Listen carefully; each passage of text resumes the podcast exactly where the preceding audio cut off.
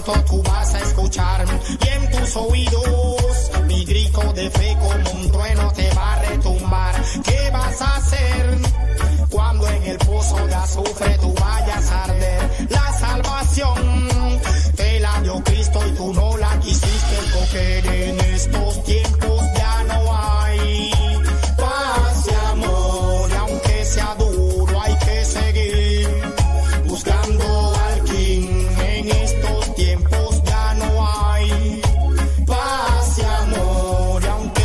A tiempo con el tiempo para que lleguen a tiempo.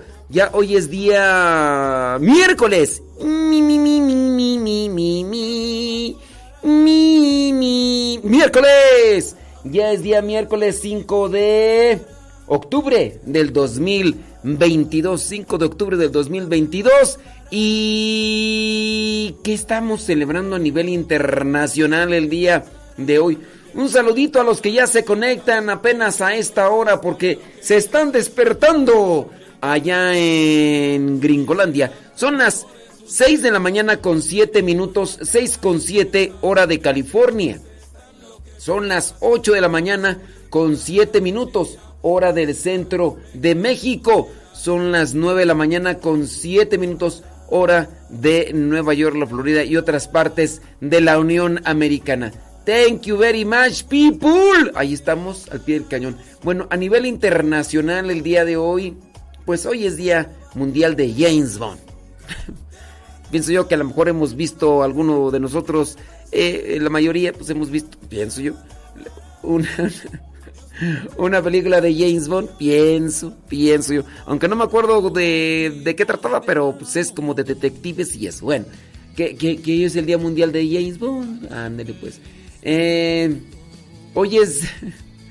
¿Qué cosas inventa el mundo?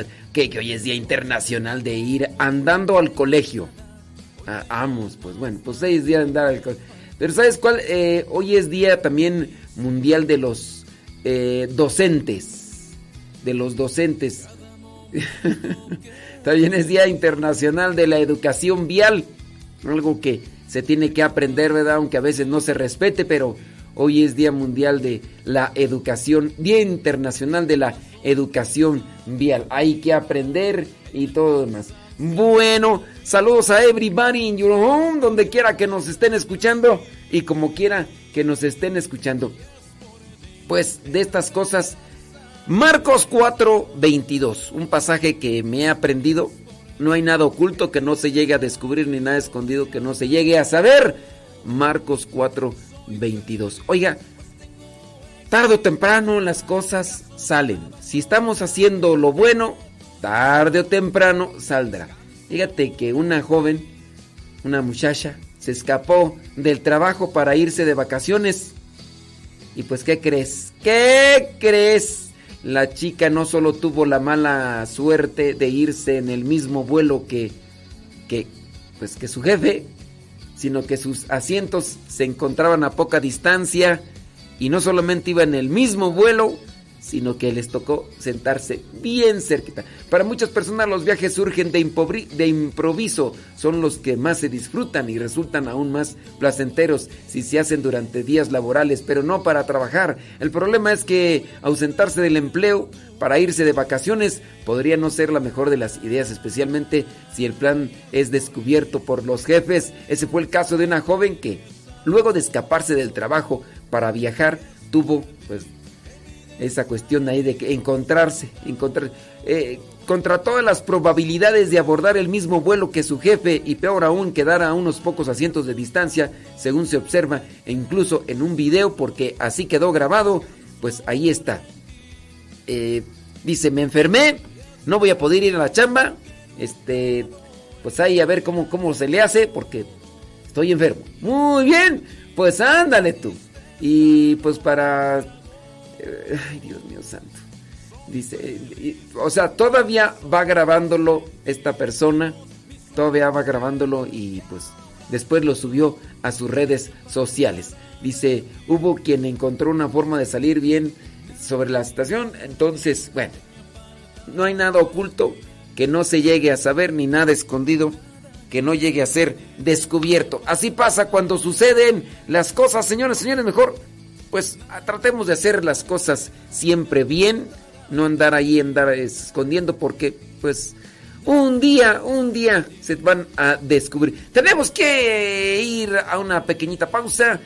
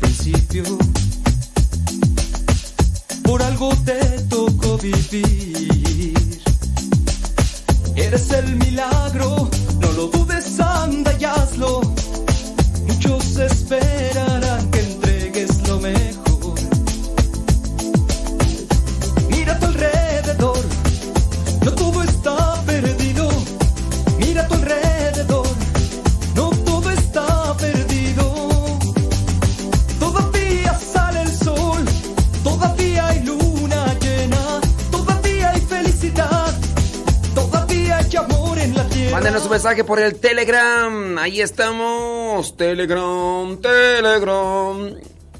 Arroba cabina radio sepa.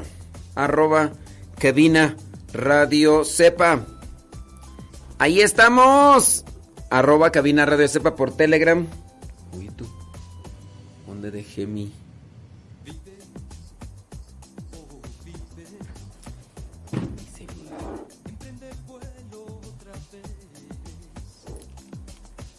Minutos tengo? Gus. ¿Por qué recordarlo otra vez?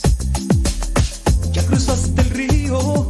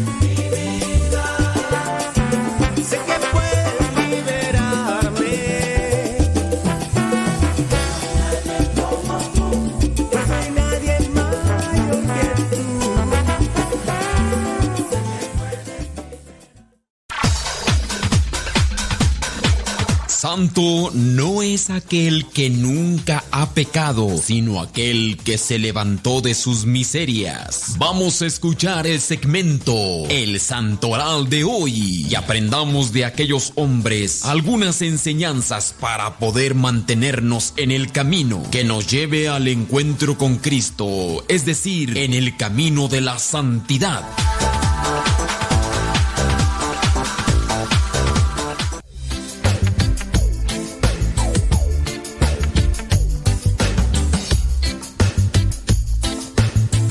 Ya son 17 minutos después de la hora, hoy día miércoles 5 de octubre del 2022. Es mi, mi, mi, mi, mi, mi, mi, mi, mi, mi, mi, mi, mi. Miércoles, miércoles. Hoy la iglesia tiene presente a Santa Faustina Kowalska. Si ustedes rezan regularmente la coronilla de la misericordia, bueno, pues esta santa tiene mucho que ver con ese con esa devoción de la coronilla de el Señor de la Misericordia. Saludos a Guayumín. También la iglesia tiene presente a San Tranquilino Ubiarco. ¿Te imaginas que te llames Tranquilino y seas bien desesperado? En el lugar de Tepatitlán, en México, San Tranquilino Ubiarco, presbítero y mártir que en la persecución contra la iglesia no dejó de cumplir con sus funciones ministeriales, por lo cual fue colgado de un árbol, terminando así su glorioso martirio allá en el año 1928. Él es uno de los santos que fueron canonizados allá en el 21 de mayo del 2000 por San Juan Pablo II.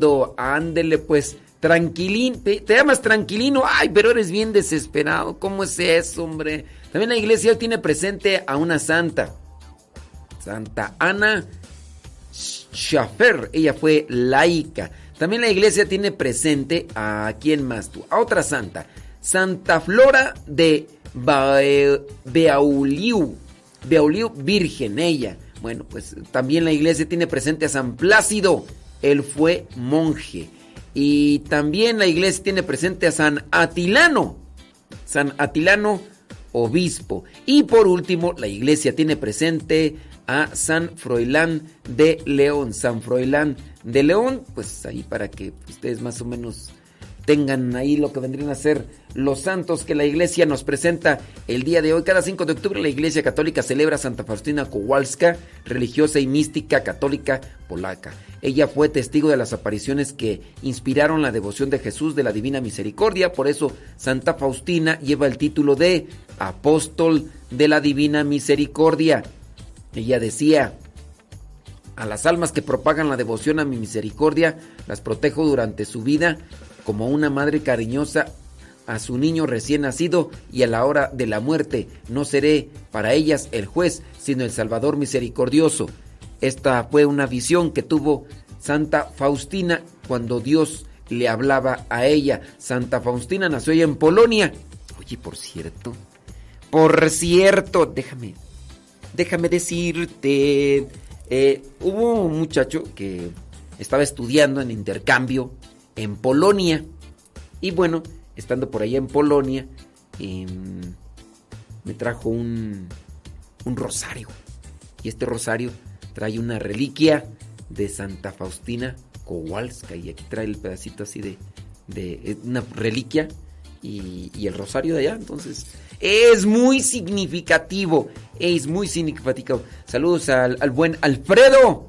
Sí, ¿verdad? Es Alfredo, porque la otra vez me equivoqué es al, buen Alfredo que me trajo ese rosario de allá de Polonia con una pequeña reliquia de ahí de Santa Faustina Kowalska. El día que recibió la primera comunión, Faustina estaba tan emocionada por el don recibido que expresó su gratitud besando las manos de sus papás, agradeciéndoles que la educaron en el amor de Cristo y pidiéndoles perdón por haberles ofendido. Elena Kowalska, por su nombre de pila, fue la tercera de ocho hermanos. Así que aprendió rápidamente a ayudar a los quehaceres familiares.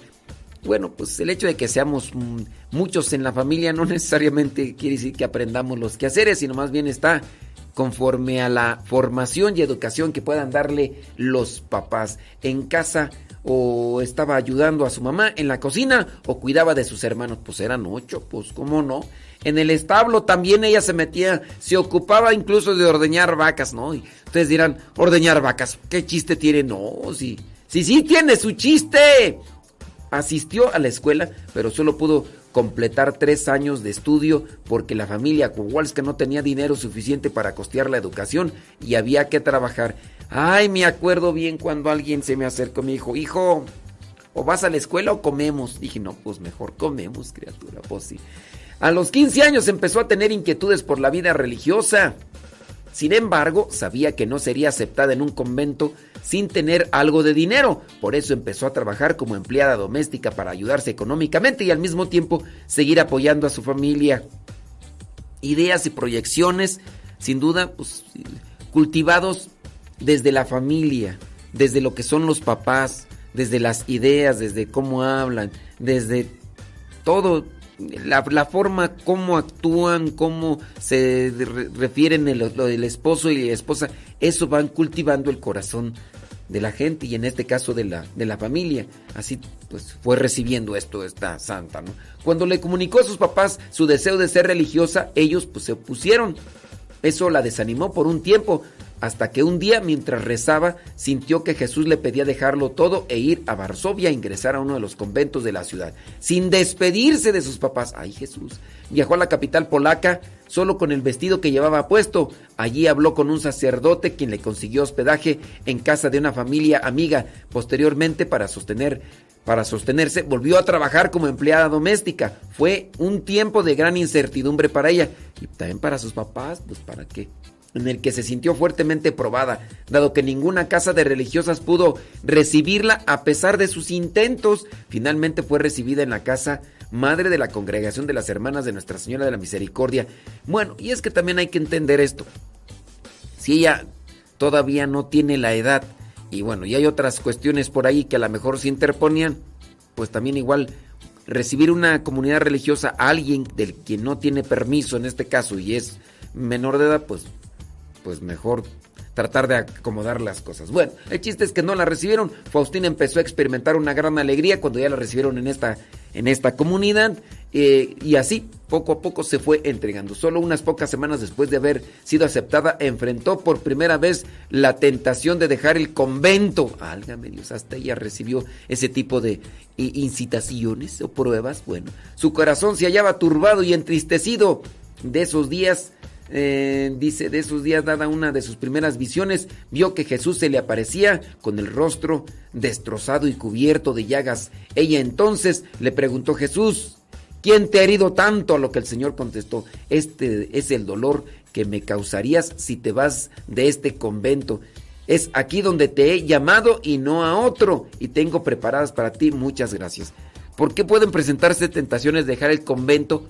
Pues a veces puede ser una crisis personal o a veces puede ser una crisis relacionada con las personas con las que vive uno, porque somos llamados imperfectos para perfeccionarnos, pero en ese proceso pues podemos ah, llegar a ser santos o podemos ayudar a otros a que sean santos para que sean pacientes.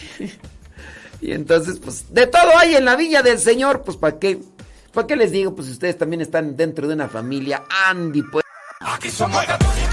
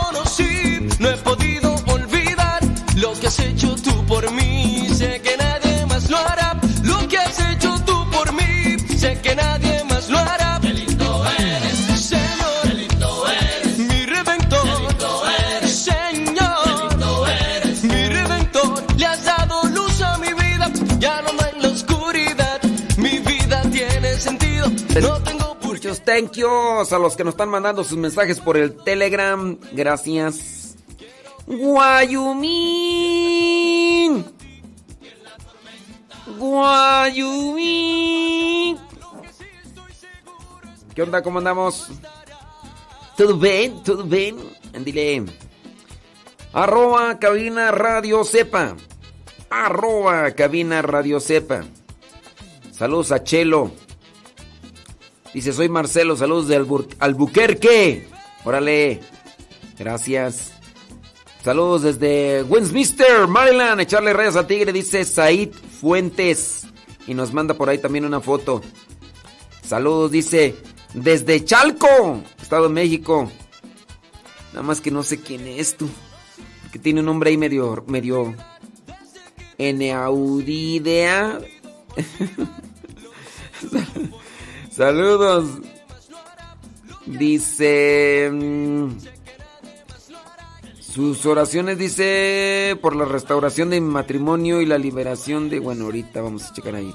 Saludos, dice Rodolfo Sánchez desde Atlanta, Georgia. Verónica Flores. Saludos, ¿desde dónde sabrá Dios? No dice aquí. Ándele, Betty Galván, allá en Springfield, Oregon. Que si no voy a transmitir en vivo, me preguntan acá. Sí, ahí estamos por Facebook y YouTube. No sé por qué la pregunta, ¿verdad? Pero ahí estamos en Modesto Radio en YouTube. José Meléndez, desde Puebla. Dice que quiere el Evangelio por Telegram. Búscalo así como arroba Evangelio Misa. Evangelio Misa. La listapia. Ya bien puesta escuchando y aprendiendo desde Dallas, Texas. Y de paso, riendo con su buen programa. Gracias. Delfis Goss. Si le pasaste el mensaje a tu hermana, no se te olvide. Saludos a Abraham y Rocío. Allá en Boyeros. Gracias.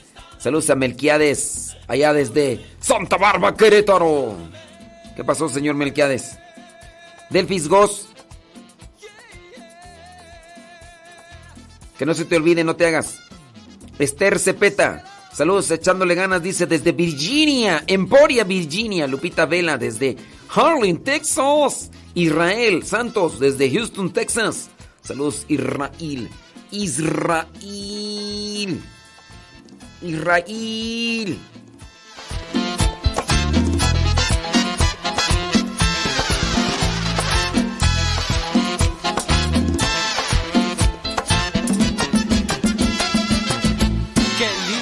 Edison.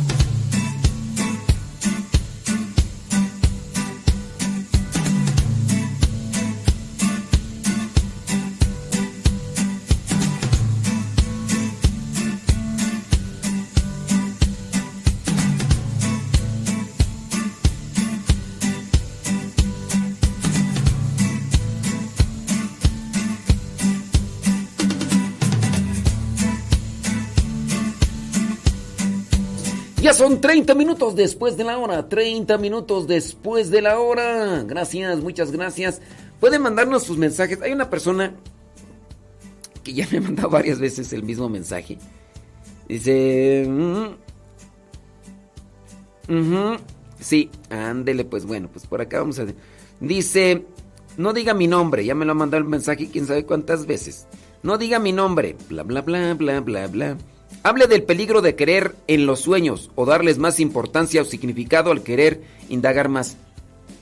Sí, hay mucho peligro en creer en los sueños. Por ejemplo, yo un día soñé que tenía ganas de ir al baño y soñé que estaba en el baño, entonces le solté y pues ya te imaginarás cómo quedó la cama. Entonces había tomado mucha agua y ese es el gran peligro de creerle en los sueños. No le crean mucho a los sueños. ¿Qué puede pasar con una persona que le cree más a los sueños? Pues es una persona que puedo decir yo, así de manera muy superficial, que es una persona que, es, que, es, que tiene baja autoestima. Una persona que cree más en los sueños es una persona que tiene baja autoestima. Funda lo que es una esperanza en algo que miró como realidad en algún momento que estaba dormida la persona. Entonces, ahí hay una cuestión de baja autoestima. Hay también una característica de frustración. Una característica de frustración porque no ha realizado las cosas que, que ha planeado, que ha proyectado o que ha pensado. Es una persona también que refleja un tanto eh, de, apatía o de flojera en la vida, porque no se quiere esforzar, no se quiere sacrificar, y entonces espera y anhela a que lo que soñó se convierta en una realidad. Y yo por qué digo que tiene una persona tiene baja autoestima cuando así se obsesiona o está demasiado enfocada en hacer que crean los que, que se hagan realidad los sueños es porque espera que, que ahí, dentro de lo que vendría a ser el sueño, así como se manifestó de manera inmediata y todo, pues hay cosas que nos ponen tristes y, y a lo mejor no somos tomados en cuenta. Pero en los sueños uno puede darle el giro muchas de las veces que uno quiere. Les voy a poner un ejemplito.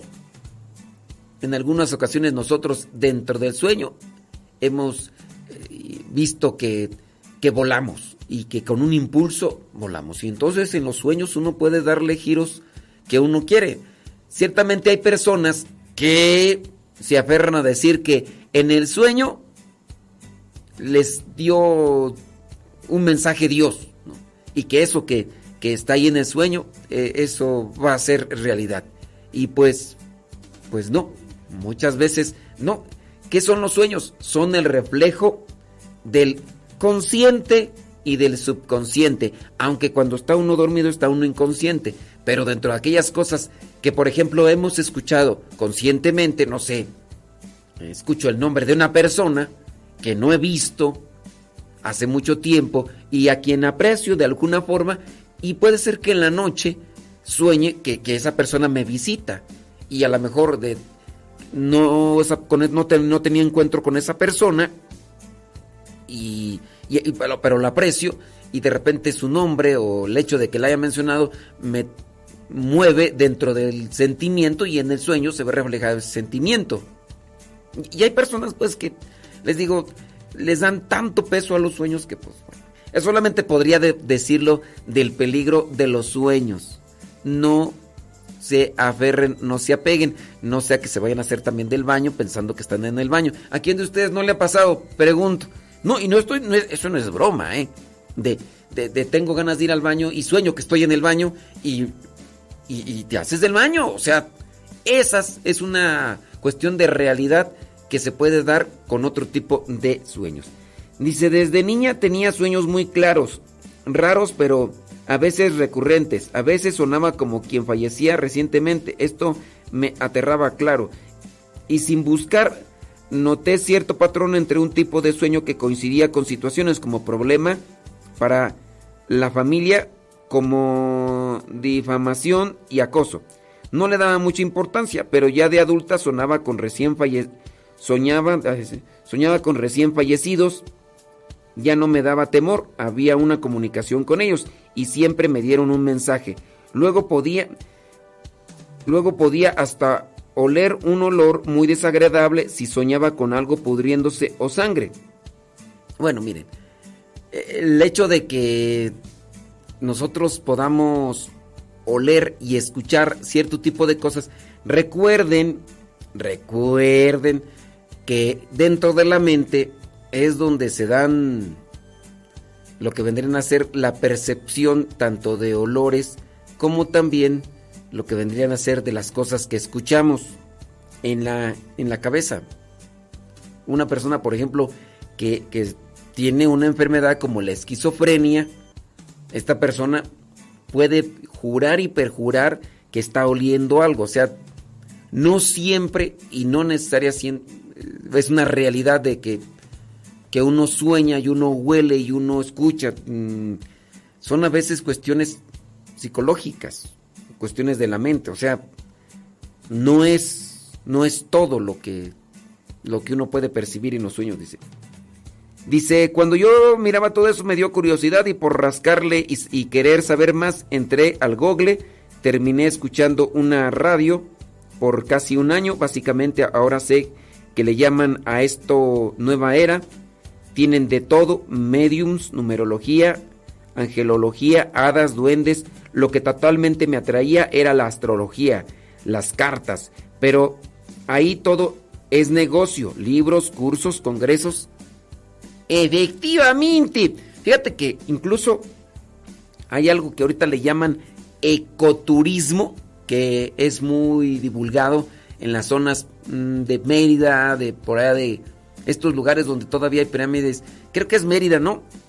Allá en Mérida, bueno, yo no sé si en Cancún, pero le llaman ecoturismo y te invitan a visitar, por ejemplo, estos, ¿cómo les llaman? Cenotes, estos lugares así como como hoyos donde hay agua y hay corrientes subterráneas y que, bueno, donde se dice, ¿verdad? Se dice que antiguamente los mayas eh, lanzaban como ofrenda o sacrificio a sus creencias, a sus dioses, lanzaban a personas. Bueno, en estos lugares que son aguas cristalinas y que además que es un lugar muy caluroso, pero el agua es muy fresca, las personas se meten, pero antes de meterse, pues les hacen ahí un, un baño con incienso, que les piden permiso a los dioses, que para que los aluches no te haga nada, que no sé qué.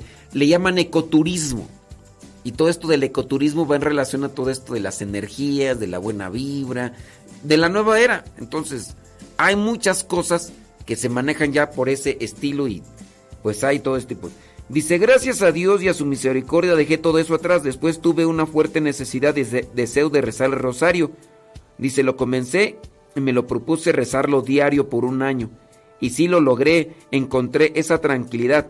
Hasta perdí mi ansiedad y miedos que tenía y dejé de buscar cosas raras. De eso ya hace casi una década. Ahora caminando en Cristo, eh, inspirándome diariamente. Sí, con relación a esto de los sueños, a veces es algo muy inquietante. Con relación, este es un testimonio de una persona, pues, que, que dice que comente sobre los peligros de andarse obsesionando por querer saber por qué sueña cierto tipo de cosas y por andar buscando que ya encuentran a personas que hablan de esto de que el hilo de plata, incluso hay personas que llegan a decir que curan a distancia, es decir, que tú cierras los ojos y la otra persona desde su lugar, que, que se eh, va ahí este, por otra dimensión y te cura. Tengan mucho cuidado. Eh, es, hay que tener mucha precaución con todo este tipo de cosas porque uno no sabe hasta qué punto puede estarle uno abriendo las puertas a algún demonio. Digo, es que ese tipo de cosas para eso se prestan. El, el hecho de que los temazcales, yo diría, los temazcales hasta en cierto modo son positivos porque abren los poros de la piel y, al abrirse los poros de la piel empieza a eh, sudar la persona y empieza a sacar las toxinas, las cosas que a veces se acumulan y que, que pueden afectar ahí.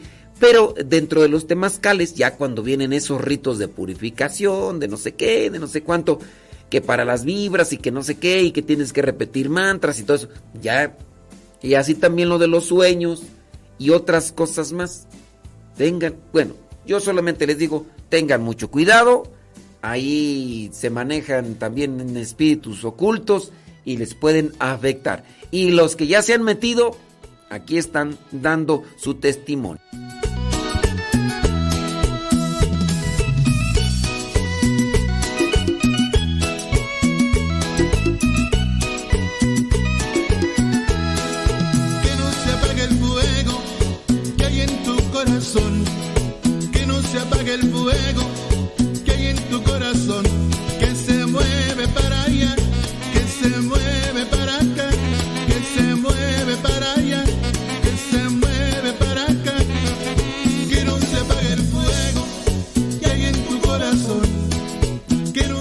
Señoras, señores, ahí está para la persona que nos mandó el mensaje. ¿Cuántas veces? Una, dos, tres, cuatro, cinco,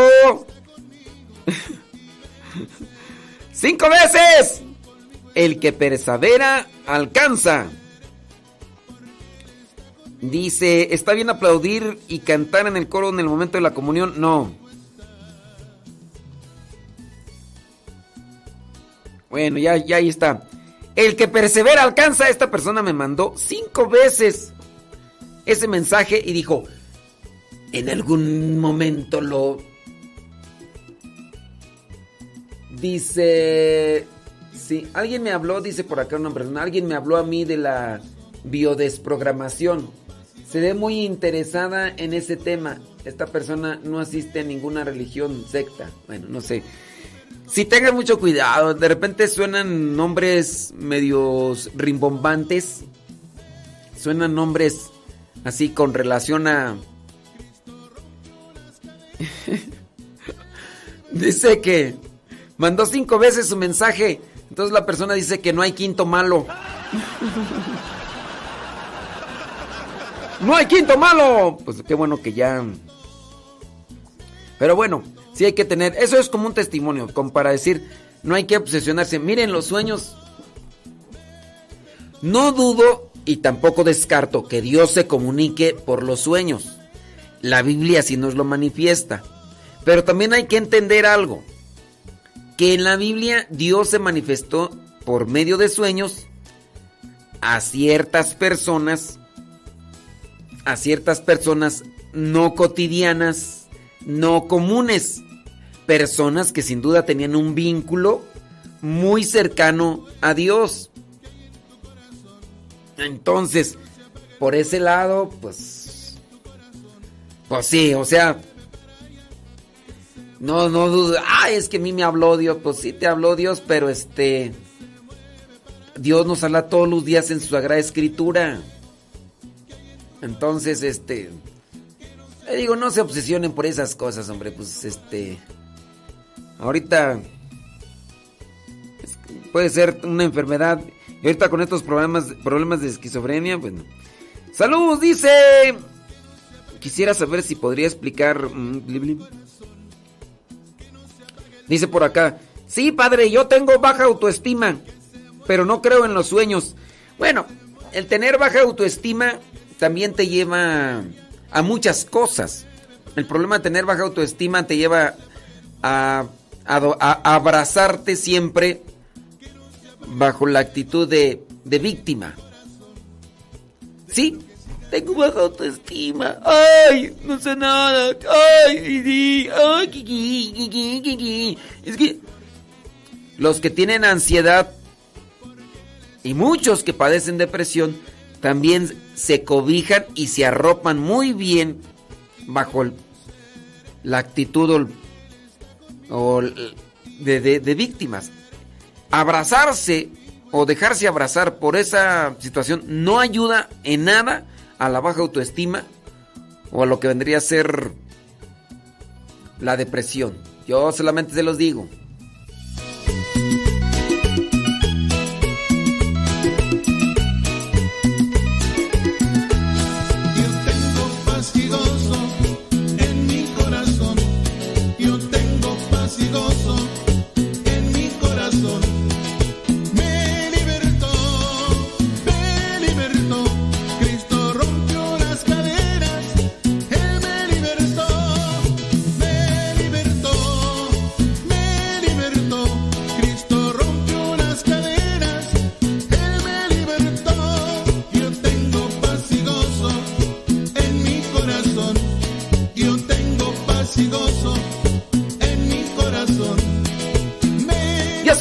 45 minutos después de la hora. 45 minutos después de la hora. Yo tenía por ahí algunas cosas que comentar, pero me están llegando algunos mensajes que quisiera no dejar pasar porque de por sí ya ves que casi a veces no nos escriben con con situaciones, entonces bli bli bli bli Déjame ver por acá. Dice bli bli bli. Hola, dice no diga mi nombre. Vivo en Gringolandia soy del movimiento de la iglesia. ok, muy bien. Dice, casada, madre de cinco hijos. Sirvo en la iglesia, ok. Como lectora y lo que se ofrezca en mi comunidad. ¿Qué pasó? Dice, hay mucha necesidad de servidores donde quiera, mija. Donde quiera. Y con mis ocupaciones, con mis hijos, dice, y además con mi grupo. Y la iglesia, a veces me siento que no avanzo en el conocimiento de tantas actividades que tengo. Tienes tú una prioridad tú como madre de familia y esposa. No, no, no te dejes arrastrar por la mucha necesidad que existe dentro de la iglesia. Esa necesidad tú no la vas a saciar. Igual, a todos nos puede llegar esa tentación que nos deja intranquilos. Igual a, a mí, no soy yo el plus ultra, ni aquí en la radio, ni aquí en la comunidad, ni somos siervos inútiles que nos tenemos que enfocar solamente en servir y hacer lo que nos toca. Si no podemos con lo que queremos, aunque sea bueno, pero hagámoslo con lo que podamos. No te Marta, Marta, muchas cosas te preocupan, pero solamente una cosa es la mejor. Marta, Marta, ¿me está escuchando Marta, Marta? No, no, no, no me refiero al nombre literal de Marta. Me refiero a los que en ocasiones podemos pensar, porque de todo hay en la bien, Señor, y aquí esta persona refleja ese, ese tipo de actitud, que considera que hay mucho, mucho y que no avanza y que esto y que el otro. Marta, Marta. Ayer se, ayer se reflexionaba este pasaje en el Evangelio, ¿no? Marta, Marta, ¿no, ¿no lo escuchaste ayer? Marta, Marta, muchas cosas te preocupan. El Señor sabe qué es lo que es más importante y mejor para nuestros corazones. Tú tienes una misión, tienes cinco hijos. Una misión por encima de todo es, son tus hijos de ellos te va a pedir cuenta Dios. No te va a pedir cuenta de lo que haces eh, en la iglesia o lo que dejaste de hacer en la iglesia. Sí, tú tienes que vivir en santidad, pero sin descuidar a tus hijos. Marta, Marta, agárrate siempre de Dios y cuida a tus hijos, ¿ok? Cuídalos y llévalos por el buen camino. Dice, a veces siento que no avanzo en el conocimiento de tantas actividades que tengo y mi pregunta es, ¿debo dejar el movimiento para enfocarme solo a servir? En la iglesia no te voy a decir yo que dejes, tú analízalo. ¿Qué es lo, lo, lo que puedes, con lo que puedes cumplir? Aparte, no descuides a tu familia y analiza qué es. Yo sé que puede venir el sacerdote o puede venir el encargado de ahí de, del grupo, te va a decir, oiga hermana, pero no, no deje esto, hermana, pero no sé qué, hermana, pero no sé cuánto, pero es que no hay, hermana, mire que, que necesitamos aquí de la ayuda, hermana, que no es, pues sí, ay, es que no hay nadie en quien se comprometa y usted sí está cumpliendo, pues sí, el anjonjolí de todos los moles, pero descuidando su misión principal. Marta, Marta, yo no te voy a decir que dejes, tú analízalo, pero tienes que cumplir principalmente con lo que te toca. Y de la otra parte, mira hasta dónde te alcanzan las manos para que puedas abrazar. No andes abarcando lo que no abrazas. Yo nada más te lo digo, Marta, Marta. A mí en lo personal me encantan bli bli bli bli bli bli. Quisiera saber si podría explicar sobre cómo debemos celebrar el Día de los Muertos. Pues un cristiano como tal mmm, no se tiene que enfocar en el Día de los Muertos. Se tiene que enfocar más bien en, los difuntos, ¿no? Si ¿Sí me estarás escuchando, quién sabe si me estará escuchando. Marta, Marta, vamos a poner, no se llama Marta, Marta, pero vamos a ponerle de Marta, Marta. Si ¿Sí me estarás escuchando. Sí, miren, el Día de los Muertos es un pues es una celebración cultural. Sí, el Día de los Muertos es una celebración cultural y, y, bueno, pues, ahí está la celebración cultural. Entonces, este, nosotros los cristianos celebramos el Día de los Fieles Difuntos. Y el Día de los Fieles Difuntos es pues, pedir por los difuntos y, y ya. Listo. No hay por qué tenga yo que explicar cómo celebrar el Día de los Muertos, porque la iglesia como tal no, no, se enfoca en los muertos, se enfoca en las almas de los fieles difuntos y, y, ya. Hay una forma de celebrarlo, pues pedir por ellos y, y, ya. Sí, yo sé que hay dentro de la moda cultural la costumbre cultural es que algunos que ponen altares, eso no, eso no lo dispone la iglesia. Pero sí tengan sus cuidados con relación a esto de que a veces ponen altares y que esto y que el otro y aquí y allá y tengan mucho cuidado porque así dice lo oigo todos los días. Yo lo bendiga por su servicio y evangelización. Bueno, Marta, Marta, espero que te pongas pilas porque si es necesario y urgente que, que le pongas más atención a tus chilpayates, ¿ok? Marta, Marta, Marta, Marta. Ándele pues, Marta, Marta. Este, ¿en qué estábamos tú? Ay, estábamos con esta cuestión del sobre el Día de los Muertos, pues digo, eso de Día de los Muertos sí.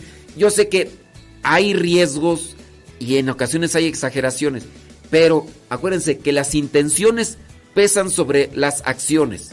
Las intenciones pesan sobre las acciones. Si una persona pone esto, lo otro, aquello, ¿con qué intención lo hace? Si está enfocándose en esto, dice, no, pues voy a poner la comida porque va a venir el alma de no No viene el alma de nadie, no va a respirar la esencia, nada. Hay alguien que puede colocar no sé, una figura como una forma de adorno. Yo sé que van a decir, pero ¿qué tipo de adornos? Pues para qué ponen calacas, muertos. Miren, hay cosas que simbolizan y, vienen a significar algo. Alguien ha criticado, por ejemplo, las calaquitas. En las calaquitas, sí, pues eh, los mexicanos con una forma muy alegórica y todo eso. Y dicen, ay, pero ¿por qué tener una calaca? Que no sé qué. Yo aquí tengo, por ejemplo, una que, alguien me la regaló. Este, es una figurita así como un cráneo, pero dibujado, con colores muy llamativos y todo eso. Y, alguien me la regaló y, ya, entonces me decía, ay, pero ¿por qué tú tienes eso? Que no sé qué, que no sé cuánto. Le dije, a ver, Calmantes Monte, ay, es que eso no es cristiano. Que, a ver, para tu conocimiento, desde los inicios de la iglesia, se celebraban las misas de forma escondida en las catacumbas, rodeado de cráneos y de cuerpos de mártires.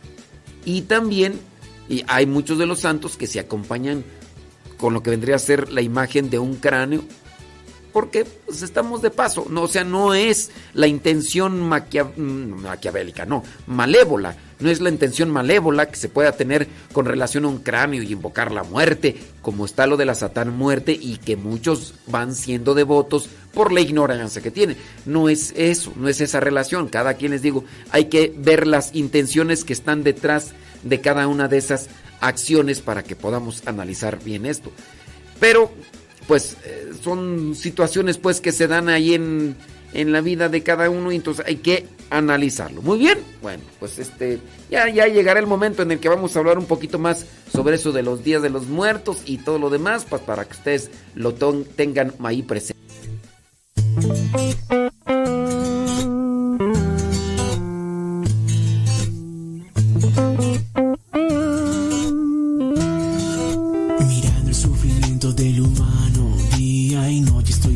y pensando Es mi sueño el vivir como hermanos Valorando al que hoy está a tu lado.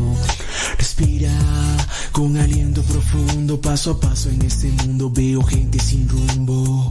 Aquí estoy, escucha mi voz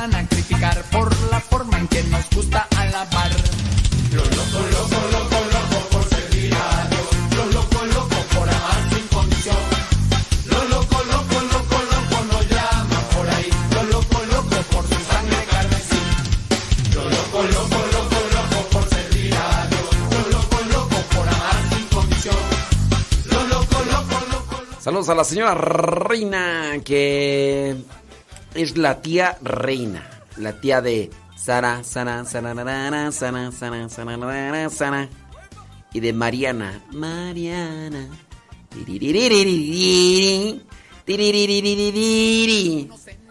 Dice que nos escucha ahí en Chimalhuacán. Ándele pues. Dice que Dios lo bendiga por todos sus consejos. Sí lo hemos visto cuando vamos a misa. Cuídese mucho. Aquí andamos, señora Reina. ¿Qué tal bailó ayer con Los Ángeles Azules?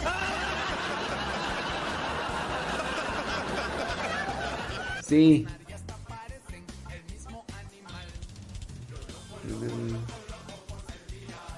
Ey. Sí. Ah, qué bueno. Ah, no, pues. Déjeme ver por acá a ver qué. ¿Qué cuenta la gente? ¿Qué cuenta la gente? Así bailó ayer con Los Ángeles Azules. Y ella se acercó, me quiso dar un beso. Será por eso. Así no la canta él. Pues es que yo ya no sé qué onda.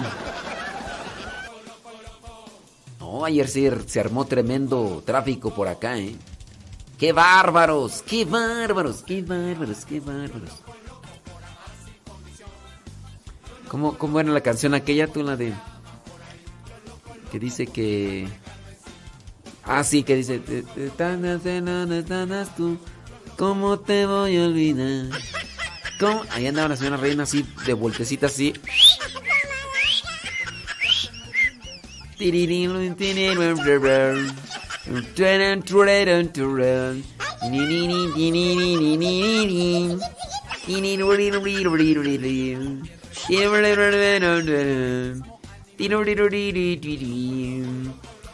Saludos a Diego y Caleb que están ahí en sintonía. Sí, voluntariamente a fuerzas porque su mamá siempre se los pone y. Y mo, tienen que escuchar. sí, dicen sí. Sí, sí. Si no, no les doy de comer, dice la mamá. Saludos a Carlos Lua allá en San José, California. ¿No es en San José? ¿O en cuál San José? Es que dices que está escuchando San José, pero pues, no sabemos cuál San José, ¿verdad? Puede ser San José, el de los tacos ahí que está por Bolleros, ahí. Eh. Me, me, me, me gustan mucho los tacos de ahí. Lástima que ahorita no puedo comer tacos. bueno, sí puedo comer una vez allá. ¡Ay, criaturas! Ya son las 9 de la mañana con un minuto. Gracias. La señora Reina andaba. ¿Andaba baile, baile, señora Reina o qué?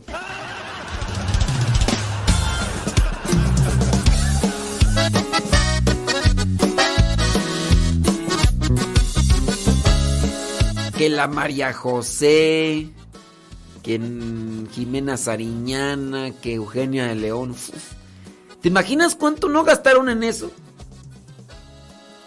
Y bueno, atascadísimo de gente. Oye, pero aquí afuera un montón de baches. Un montón de baches, e inseguridad y un montón de cosas. Digo, ¿no sería mejor que se gastara ese dinero que se despilfarra en esos bailes y ambientes? Digo, digo, nomás pregunto.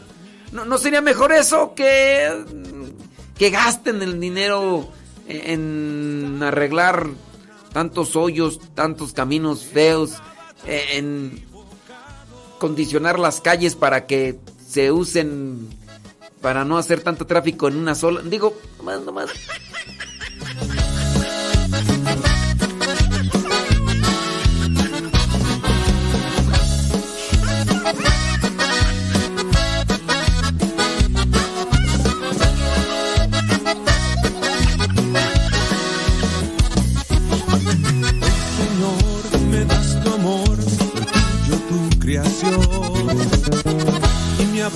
Abraza tu calor, me das tu salvación. Me tardé mucho en descubrir todo el amor que para mí. Sentía temor, Señor. Saludos a Samantha. Saludos a Samantha, dice que cumple años, cumple 15 años allá en Baldwin Park, dicen sus papás. Allá en Baldwin Park. Allá está Samantha. Mauricio Zurita y familia. Bueno, pues muchas felicidades a Samantha. Sam- Vamos a poner, vamos a ponerle las mañanitas a todos los que cumplen años. ¿Quién cumple años? Mándenos un mensaje a través del Telegram. Díganos, díganos cumpleaños. Pero si, si cumple mañana, espérese hasta mañana. Si cumplió hace un mes, ya pasó hace un mes. Si cumplió ayer antier, ni modo, dijo Lupe. Hoy, hoy dijo, dijo aquel, ¿eh? Porque, ay, felicíteme a, a- mi viejo que dentro de 15 años va a cumplir años. Estaba tan equivocado. Sé que me amas, estás aquí.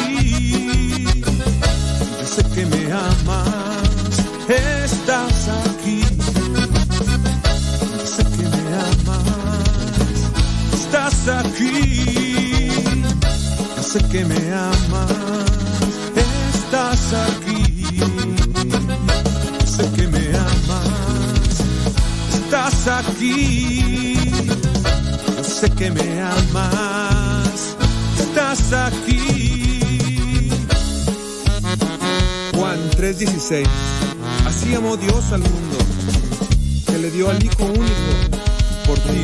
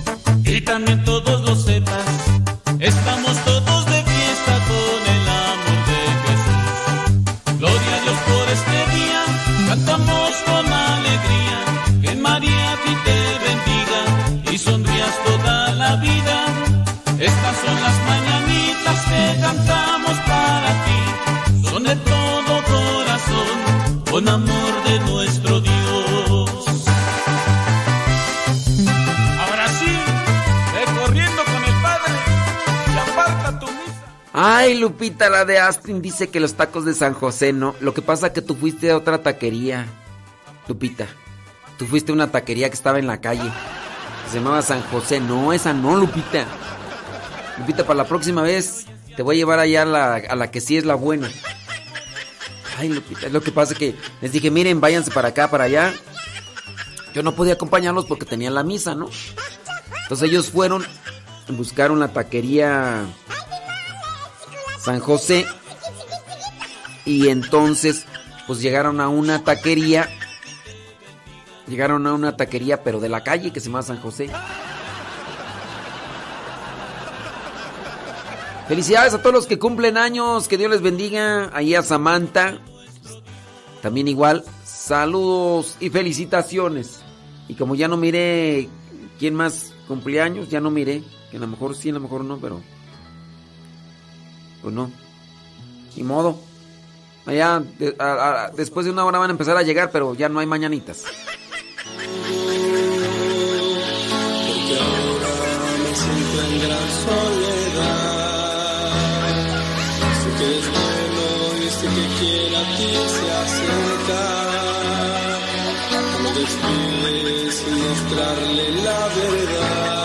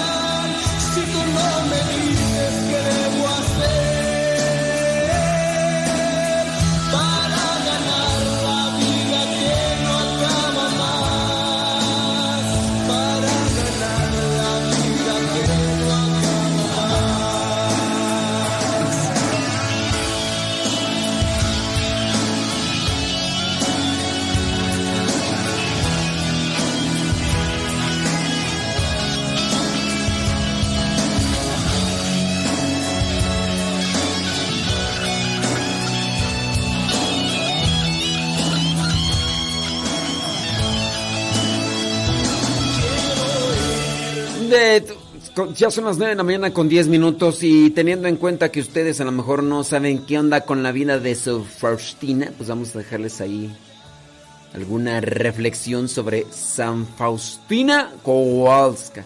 Si ustedes están por ahí leyendo el diario de Sor Faustina, bueno, muy bien.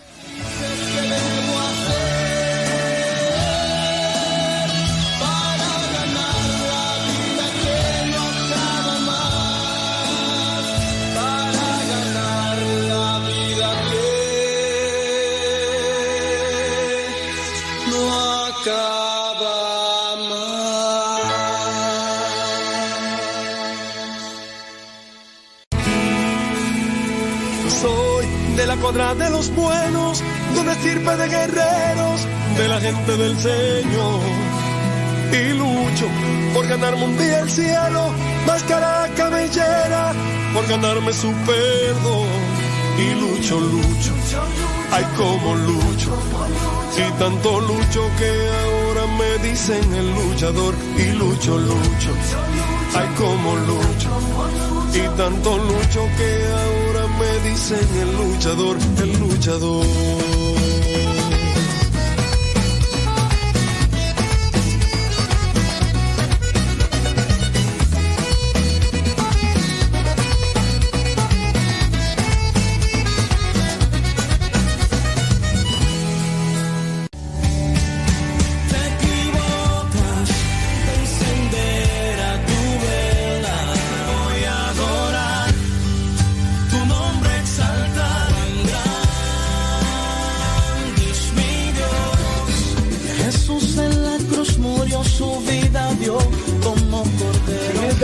Texcoco, Estado de México, les saluda John Carlos para invitarles al tour agradecimiento este próximo sábado, 15 de octubre, en el Seminario de Teología. Será una bendición llevar música de Dios, compartir con ustedes, adorar al Rey como Él se lo merece. Aquí te dejamos toda la información. Te espero.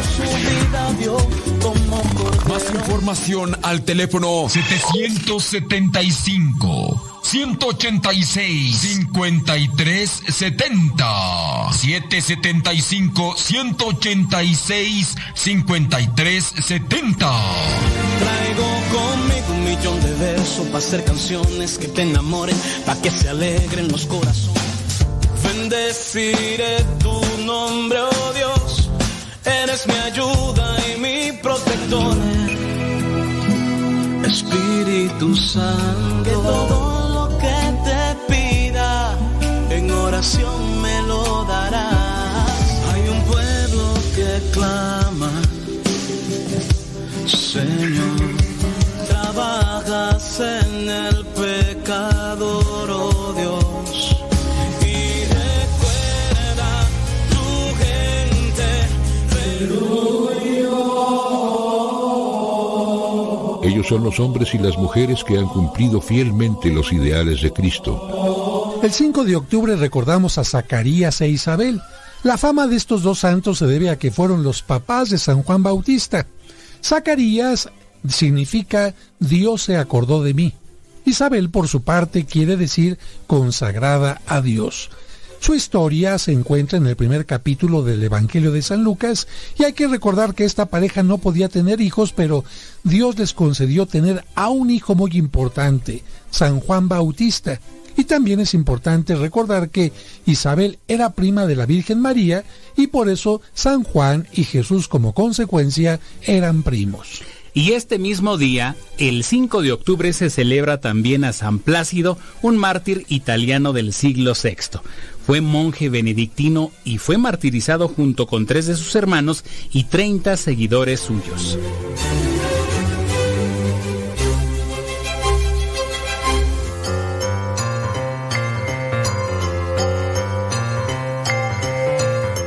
Vámonos con una pregunta muy, pero muy sencilla sobre lo que es la iglesia. La pregunta es sobre el Papa, sobre el vicario de Cristo aquí en la tierra, sobre el sumo pontífice, sobre el sucesor de San Pedro. La pregunta es la siguiente. ¿El Papa en la iglesia qué es? es cardenal, obispo o monseñor. El papa en la iglesia, ¿qué es? Cardenal, obispo o monseñor. Si tu respuesta fue que el papa dentro de la iglesia es un cardenal, bueno, déjame decirte que no, no, no es cardenal. Eh, si tu respuesta fue que es monseñor, tampoco es monseñor.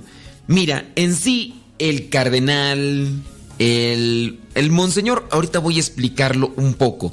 El cardenal, el arzobispo, el mismo papa, viene a ser un obispo. Después del diaconado, viene el sacerdocio.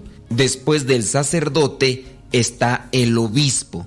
Solamente en la jerarquía eclesiástica existen estos tres diferentes grados, diácono, sacerdote u obispo. Ahora tú preguntarás, ¿por qué se les dice cardenal, arzobispo o en su caso el papa?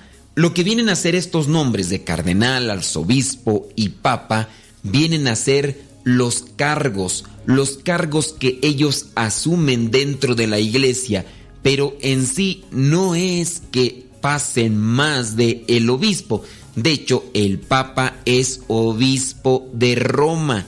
El papa es el obispo de Roma y como los obispos dentro de lo que son las diferentes diócesis se dedican a visitar algunas de las iglesias, bueno, también el papa le toca hacer eso. Eso sí, el obispo de Roma, cuando es elegido también papa, viene a ser el obispo. El papa viene a tener el cargo de ser el líder en la iglesia católica, apostólica y romana. En el caso de la palabra monseñor te explico que monseñor también se les dice a ciertos sacerdotes, es un título distintivo este título distintivo ya se ha dejado de nombrar para algunos de los casos de los sacerdotes. Se les dice también monseñor a los obispos. Por eso hay que tratar de hacer la diferencia, porque no todos los monseñores son obispos. Y en el caso de los arzobispos, son obispos que están al frente de una diócesis muy grande que toma el nombre de arquidiócesis y en esa arquidiócesis hay más de un obispo. Por eso a uno de ellos se le da el nombre de arzobispo. Si encuentras a alguien que es arzobispo, quiere decir que en esa diócesis viene a ser arquidiócesis, hay más obispos. Si solamente se le dice el señor obispo, quiere decir que habrá solamente un obispo en esa diócesis ya vendrá otra trivia para poder explicar lo que son las diferencias o lo que significa la palabra diócesis. Recuerda, el Papa en la iglesia es un obispo, un obispo que tiene un cargo muy diferente a los otros obispos. En este caso, el Papa es el encargado de ir adelante en la iglesia católica ayudándonos aquí en la tierra para cumplir con la voluntad de Dios.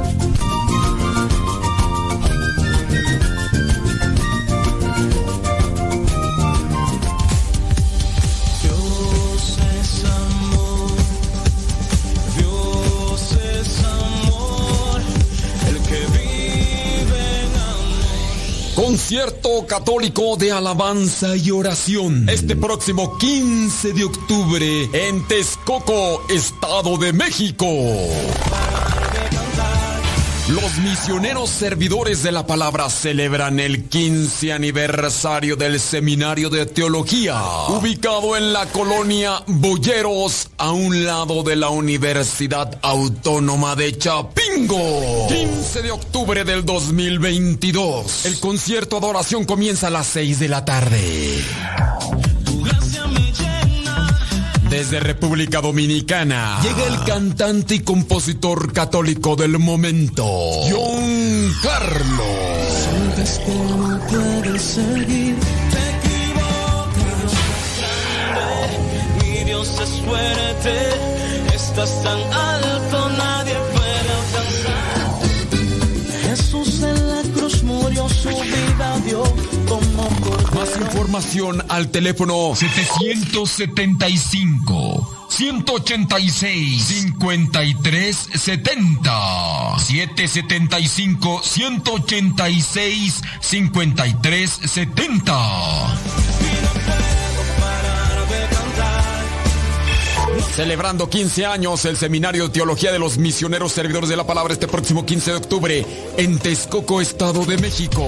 No te lo puedes perder. Somos católicos.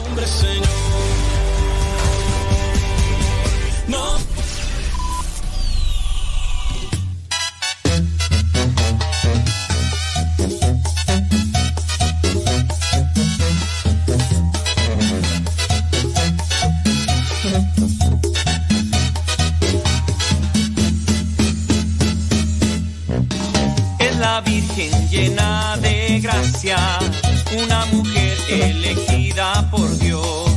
Ella es la madre que nos dejará el mismo Cristo sobre la cruz. Ahora la llaman bienaventurada,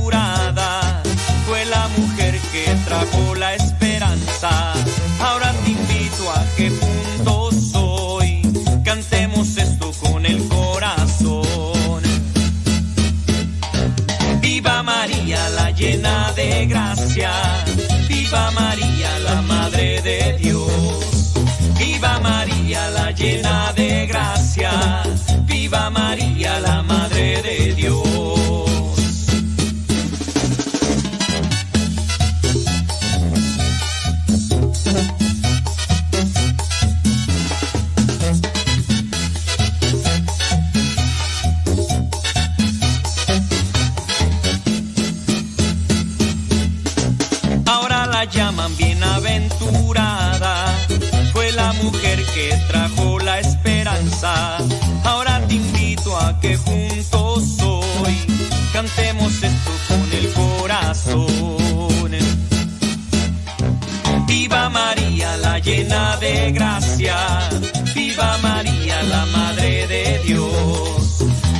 María, la llena de gracia. Viva María, la Madre de Dios. Viva María, la llena de gracia. Viva María, la Madre de Dios. Viva María, la llena de gracia. Viva María, la Madre de Dios.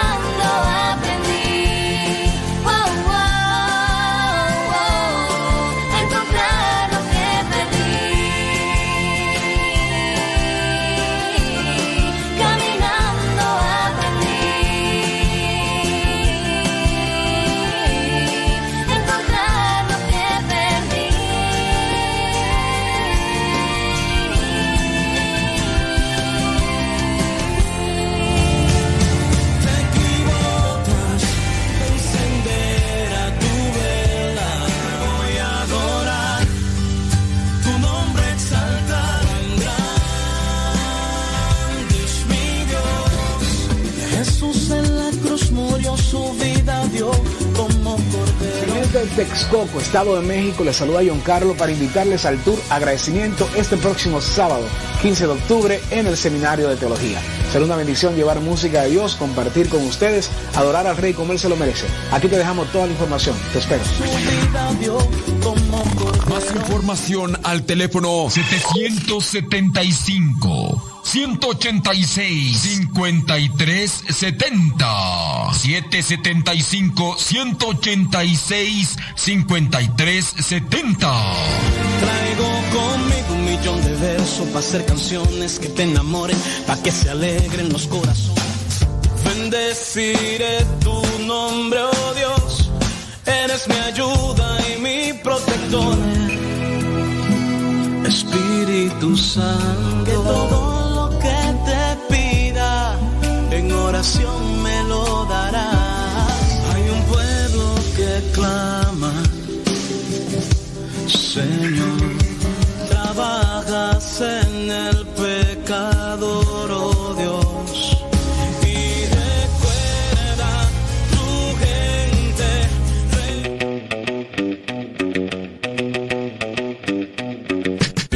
vivían tres leones.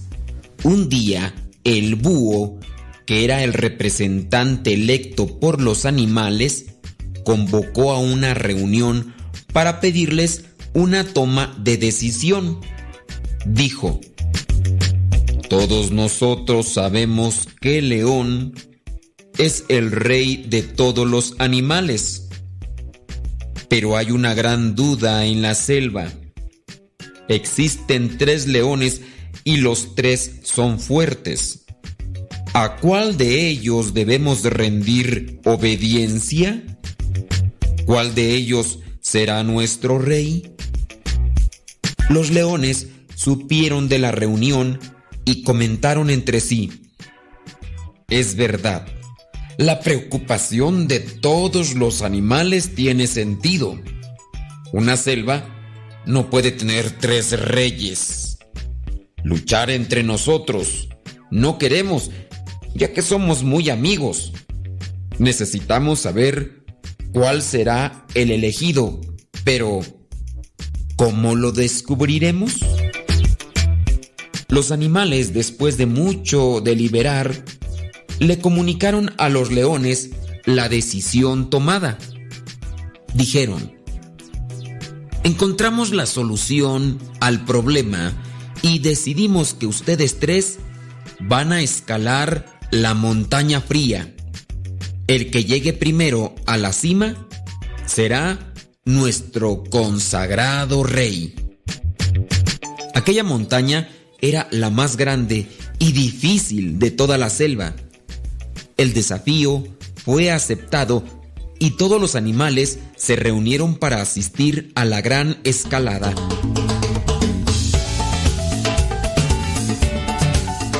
El primer león intentó escalar y no pudo llegar. El segundo empezó con todas las ganas, pero también fue derrotado.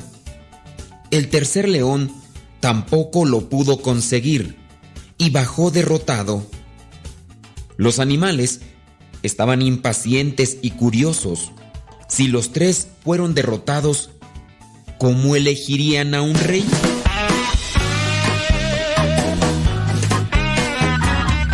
En este momento, un águila, grande en edad y sabiduría, pidió la palabra. Dijo, yo sé quién debe ser el rey. Todos los animales hicieron silencio y la miraron con expectativa. Preguntaron, ¿cómo es que sabes? Es simple, dijo el águila. Yo estaba volando cerca de ellos y cuando volvían derrotados en su escalada, escuché lo que cada uno dijo a la montaña. El primer león dijo, Montaña, me has vencido. El segundo león dijo, Montaña, me has vencido. El tercer león dijo, Montaña, me has vencido por ahora. Pero llegaste a tu tamaño final y yo todavía estoy creciendo. La diferencia, completó el águila, es que el tercer león tuvo una actitud de vencedor cuando sintió la derrota en aquel momento, pero no desistió.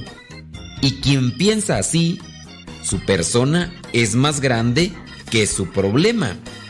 Él es el rey de sí mismo y está preparado para ser rey de los demás. Los animales, estando de acuerdo, coronaron al tercer león como su rey.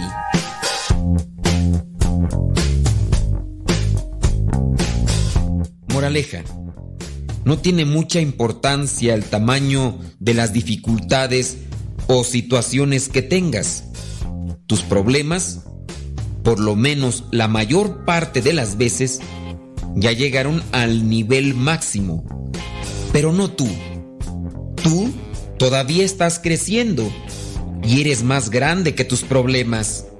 Todavía no llegas al límite de tu potencial y excelencia. La montaña de los problemas tiene un tamaño fijo. Tú todavía estás creciendo.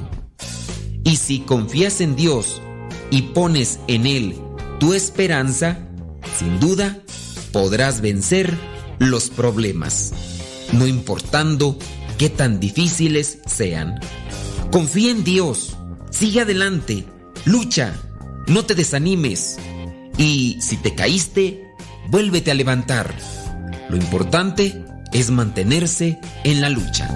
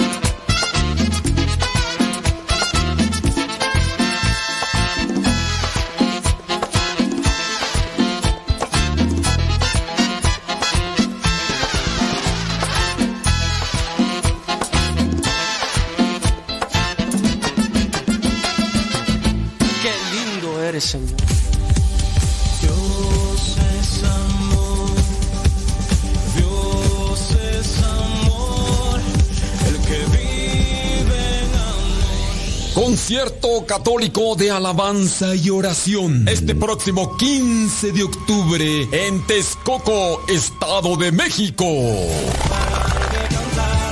Los misioneros servidores de la palabra celebran el 15 aniversario del Seminario de Teología, ubicado en la colonia Boyeros, a un lado de la Universidad Autónoma de Chapingo. 15 de octubre del 2022. El concierto de adoración comienza a las 6 de la tarde.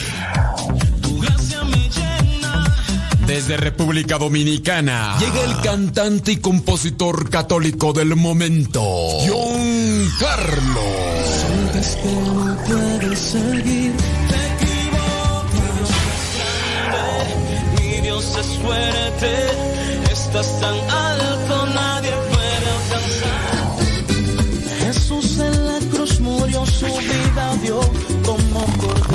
Información al teléfono 775 186 53 70 775 186 53 70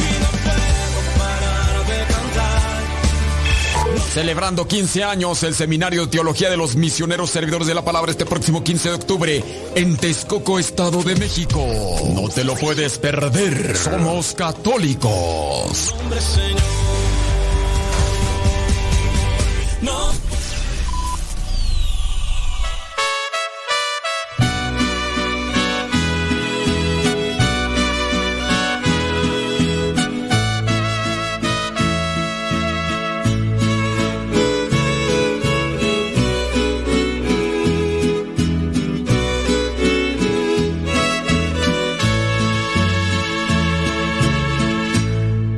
Otra vez oré por ti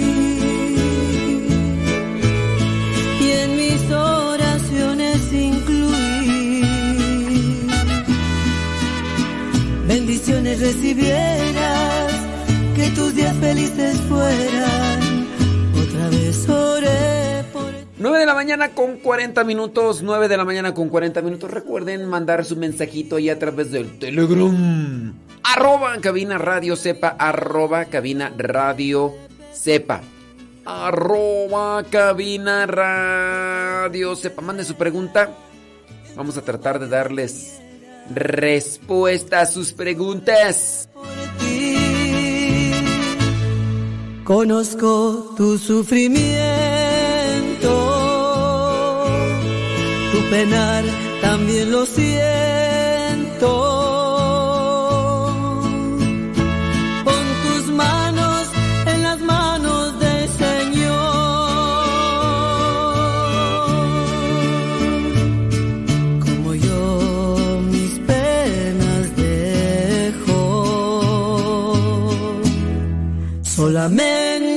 Aconsejo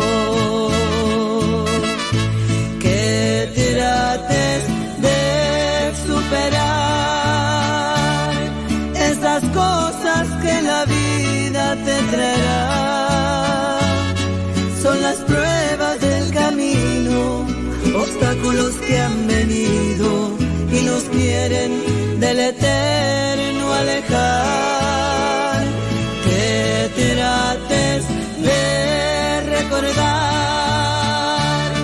que la fuerza de Jesús en ti está, que su espíritu está contigo, que fortalecerá tu amigo y la herida pronto él la sanará. Que Dios te bendiga. Bendiga.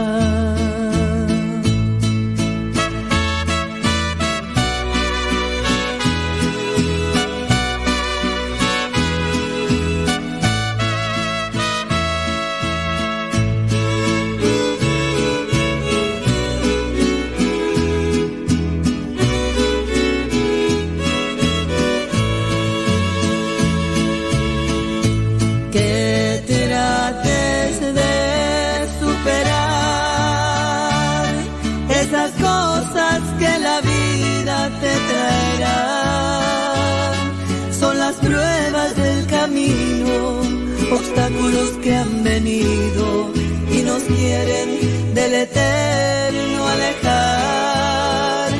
Que trates de recordar que la fuerza de Jesús en ti está, que su espíritu está contigo, que fortalecerá tu amigo y la herida pronto él la sanará.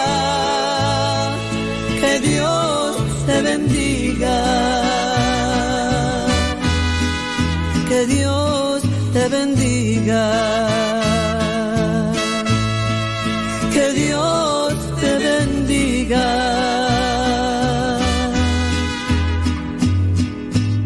Que Dios te bendiga.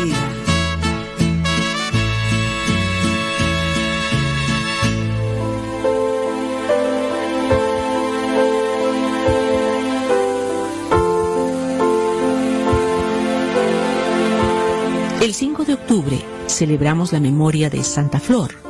Nació en Meaux, Francia. Alrededor del año 1324, la santa ingresó al convento de las monjas hospitalarias de la Orden de San Juan de Jerusalén, congregación que se dedicaba con gran entrega a la atención de los enfermos.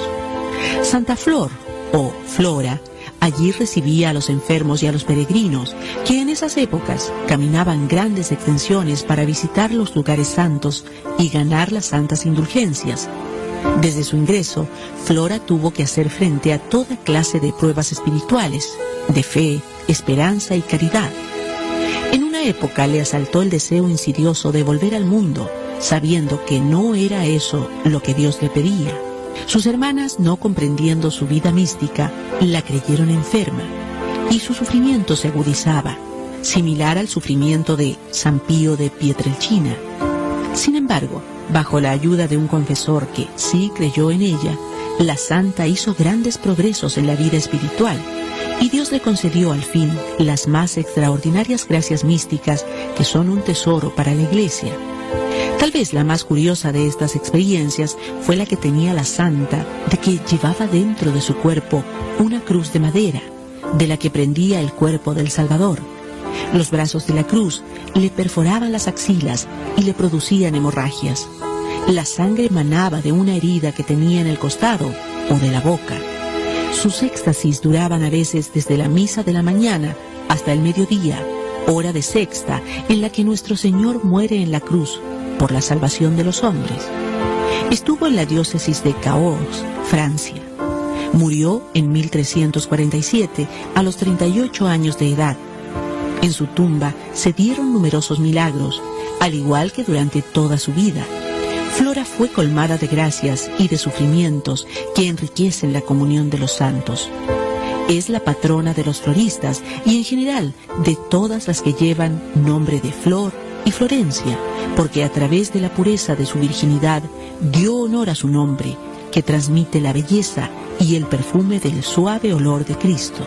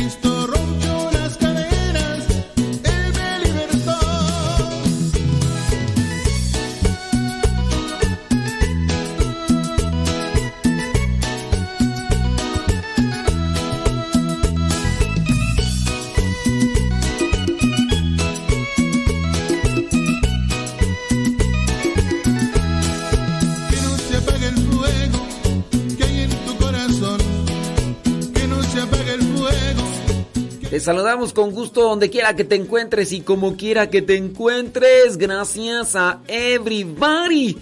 In your. Saludos a la señora Gaby Ordaz que está ahí ya en conexión con nosotros. Muchas, pero muchas gracias. Saludos a Mari Hernández. Dice, saludos desde Cuernavaca, Morelos. Ándale pues, Andy Peralta allá en Huichapan, Hidalgo. Este le puede saludos, déjame ver por acá quién más. Bli, bli, bli, bli, bli, bli. No nos dicen dónde, no nos dicen Ramón Alberto acá en Pasadena, California. Gracias. Saludos, déjame ver acá más saludos, más saludos, más saludos, pero no nos dicen dónde, dónde nos escuchan, ni modo. Ni modo, dijo Lupe, acá están platicando quién sabe de qué cosas. Mándenos sus preguntitas, mándenos sus comentarios. Vamos a tratar de darles respuestas y sin más, ya nos llegó por ahí una pregunta. Una pregunta.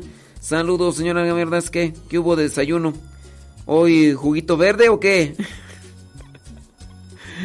¿Hubo juguito verde? Saludos a Rocío desde Oregon. Gracias, Rocío. Rocío de la mañana desde Tulsa, Oklahoma. Verónica Ibarra, gracias.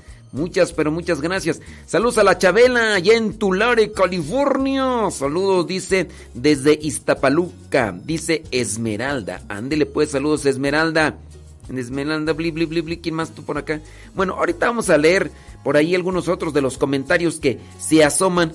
Una persona nos hace una pregunta y dice que por favor no digamos, no digamos su, su nombre, que porque le da, le da pena hacer esta pregunta. Ella, ella, la persona hace esta pregunta, dice que porque le eh, dijo que,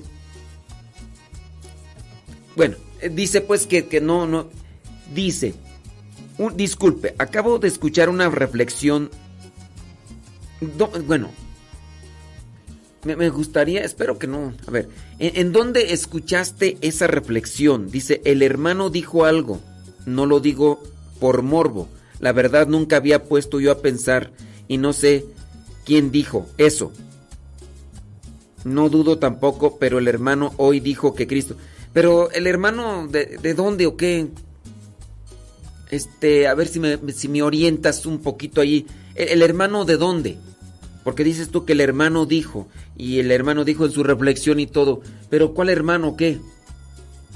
A ver si, si, si me lo presentas por ahí, por favor. Sí, bueno, miren, la cuestión es esta. Eh, que el hermano y que el hermano y que el hermano y que el hermano dijo. Y, bueno, esta es la interrogante. Que este hermano dice que Cristo se hizo pipí y popó. O sea, pues que, que Cristo se orinó y defecó en la cruz. Y que los teólogos así lo enseñan también. Y esta persona que dice que le da vergüenza que yo diga su nombre, dice que su, su pregunta es, ¿es verdad que los teólogos dicen eso? Que porque el hermano dijo que de tanto dolor, bueno, yo no sé quién sea el hermano y todo eso, pero miren, un teólogo, un teólogo no analiza circunstancias corporales de Cristo. Un teólogo no se enfoca en si Cristo hizo del baño o si no, porque el teólogo estudia las cuestiones de Dios.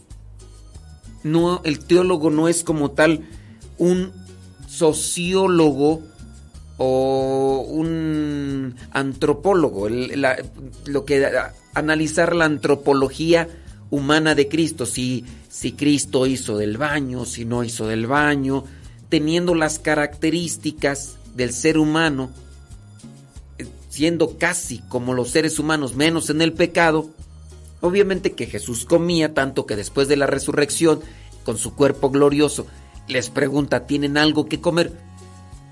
Entonces, yo no sé, esta persona pues que dice que el hermano y que la reflexión del hermano, no sé en dónde escucho esto, digo, pero los dice que los teólogos también lo dicen. El teólogo no se está enfocando en la figura meramente humana de Cristo. El teólogo reflexiona sobre las cuestiones de Dios. Eh, es, es en tanto mentira porque los teólogos no están así. Bueno, pues Jesús se hizo del baño y ya. Oh, ok. Una persona que quiera hacer una reflexión de Cristo y de Dios no, no se enfoca ni, ni queda enraizado en algo que es irrelevante. No es relevante que, que hubiera pasado eso. Ahora, analizándolo corporalmente, si ustedes quieren analizar esto corporalmente, no podría ser factible que Jesús hiciera esto, porque ya tenía tiempo y además dentro de lo que vendría a ser es, no lo, bueno, son, son mis, mis suposiciones, pero no es, no es relevante. Alguien que quiera reflexionar sobre el mensaje de Cristo, sobre la enseñanza de Cristo. Eso de que si se hizo o no se hizo es irrelevante. Yo digo, ¿por qué tener que sacar una cuestión que ni te beneficia, ni te eh, da una orientación en la vida? ¿Por qué sacarlo? ¿Cuál es la intención? A mí se me hace que la postura psicológica de de la persona que saque este tipo de reflexiones a veces no tiene nada que decir o su pensamiento es muy superficial porque le está dando importancia a algo que no tiene relevancia, algo que no no es sobresaliente. Es una persona con una mentalidad dispersa y que habla sin realmente preparar o reflexionar bien sobre sobre Cristo. ¿Por qué sacarlo? ¿Por qué tener que sacarlo? O sea, ¿a, dónde te lleva el comentario este de, ah, es que Cristo cuando estaba en la cruz, de tanto dolor, de tanto dolor? No todas las personas de tanto dolor se hacen del baño. No, así como que es una forma general. Y que lo fuera, pues es algo natural. Digo, pero ¿por qué tenerlo que sacar cuando ese tipo de comentario, por ser una de las cuestiones íntimas, desconecta de lo que vendría a ser el enfoque principal de la reflexión. No sé, a mí se me hace em, un comentario imprudente, a su vez irracional, por eso es imprudente, ¿no? Que lo único que hace es calificar al que reflexiona o al que trata de hacer una reflexión de la palabra de Dios. Me imagino que al estar hablando de Cristo, este, dices hermano, hermano, pues quién sabe de dónde, eh, no, no, no, realmente no, no tenía nada que decir y se le ocurrió decir ese tipo de cosas. Como por ejemplo el que se enfoca en que no, es que Cristo no es como, como lo conocemos en las pinturas o como lo conocemos en, en ciertas imágenes. Cristo no era güerito, de ojo de color y como lo pintan muy bonito. Mm, bueno, y ese comentario, ¿a dónde me lleva? Si tú me quieres hacer reflexionar de la palabra de Dios, lo único que haces es desorientarme, lo único que haces es como cuando las personas también no, pues no tienen un pensamiento ordenado y están hablando, por ejemplo, de, de, un problema familiar, economía, ¿no? Esposo y esposa están hablando de, oye, ¿y por qué? ¿Y por qué estás llegando hasta esta hora? Oye, ¿y por qué este te saliste ayer muy bañado, muy, muy bien peinado. Sí, pero acuérdate que tú la vez pasada, cuando fuimos a visitar también a, a, tu mamá, tú empezaste ahí a decir cosas. A ver, a ver. No mezcles harina de otro costal. Aquí vamos a enfocarnos en una cosa. ¿Por qué estás queriendo meter ideas o comentarios. O sea, eso se me hace así una mentalidad dispersa. En relación a esta persona, pues que dice que no diga su nombre, que no sé si nos está escuchando, porque nada más me aventó ahí el, el mensaje. Ya le dije yo, pues que, que le digo, sin duda es un comentario desubicado, hay un desorden espiritual en la persona que se enfoca o que le dan mayor relevancia a eso. No, no, no está bien, pero en fin, la persona pareciera ser que no nos está escuchando. En fin, en hizo. Hizo Jesucristo. Te repito quién lo hizo. Lo hizo Jesucristo. Y dime quién lo hizo. Lo hizo Jesucristo. Te repito quién lo hizo. Lo hizo Jesucristo. ¿Y quién lo hizo? Gózate, gózate este merengue, mi hermano, levántate y proclama la victoria de Jesucristo. Aleluya.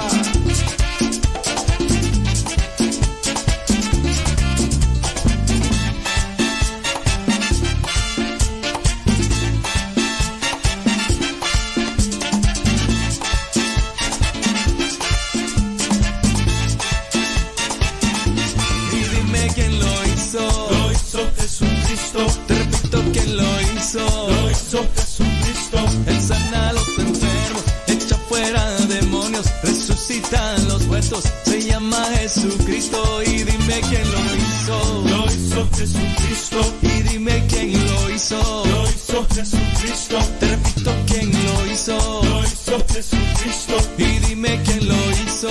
Lo hizo Jesucristo. Consuela al afligido, libera al oprimido, levanta al caído. Se llama Jesucristo y dime quién lo hizo. Lo hizo Jesucristo. Te repito quién lo hizo. Lo hizo Jesucristo. Y dime quién lo hizo. Lo hizo Jesucristo. No te escucho quién lo hizo. Lo hizo Jesucristo. Y dime quién lo hizo. Lo hizo Jesucristo. Pero dime quién lo hizo. Lo hizo Jesucristo. Y dime quién lo hizo. Lo hizo Jesucristo.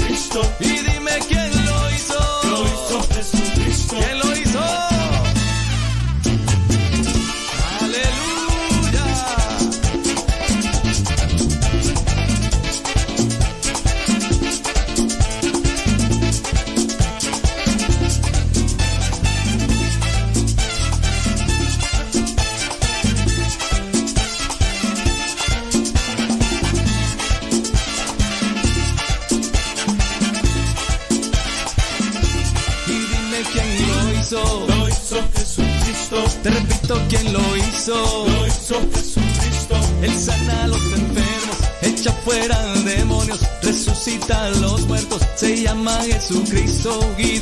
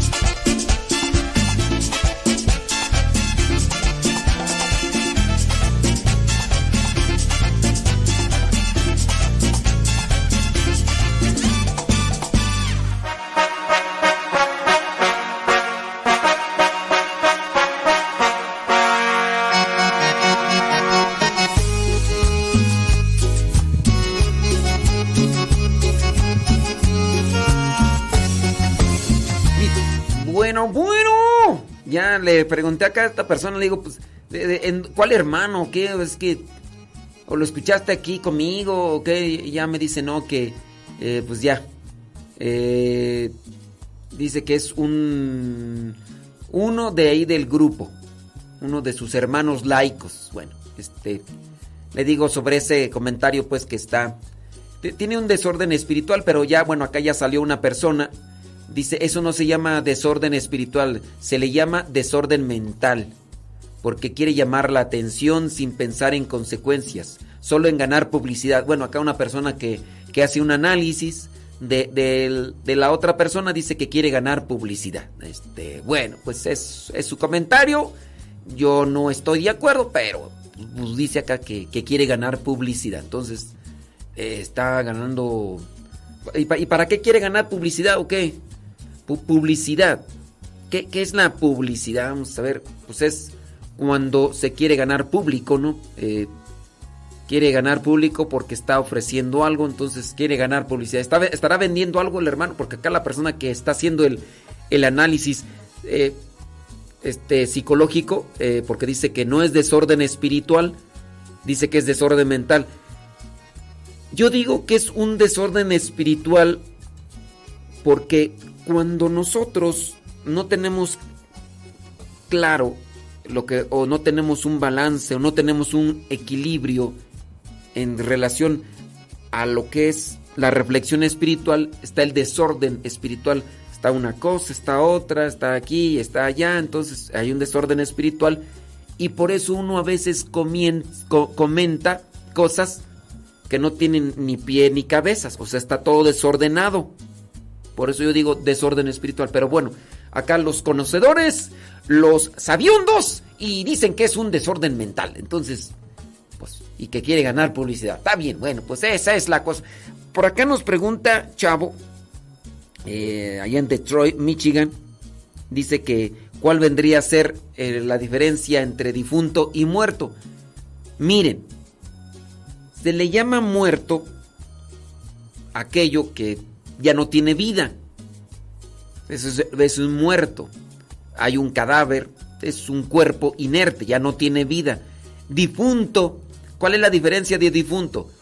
Difunto se refiere al alma consciente que, hablando de la- del alma consciente con relación a que tiene una inteligencia como tal, en relación solamente a los humanos, porque encontramos en el ser humano, solamente en el ser humano encontramos un alma espiritual y por lo tanto es un alma consciente, se, le dice difunto al alma o al ser humano o al alma espiritual que terminó su proceso, su tiempo en este mundo.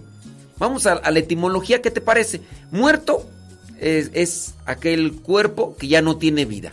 Y si quieres, mira, para que cuando ustedes tengan esa duda, porque puede ser que, que de repente por ahí tengan esa, ese problema, ¿verdad? Vayamos a la etimología. Siempre busquen etimologías grecolatinas, que es el origen de la palabra. Digamos que es la raíz. Etimología de muerto. Muy bien, vámonos a ir a muerto. La palabra muerto significa que no tiene bien vida. ¿De dónde viene? De la palabra latina mortus. Mortus. Ya. Muerto viene de mortus en latín que no tiene vida. Entonces, pues ya. Ya, ya con eso, ya. Mortus, muerto, sin vida. Animal muerto, planta muerta, ser humano, ya. Difunto. Espérame tantito, ahorita. Difunto. Vámonos a la etimología. La palabra difunto eh, viene del latín defuntux. Defuntus. eh, que significa el que. Déjame ver. El que cumplió. El que ha cumplido. Difuntu viene de defuntus. El que cumplió. El que ha terminado. Vas esto. Ah, pues también este, una planta ha terminado. Y ya, o sea, la planta terminó.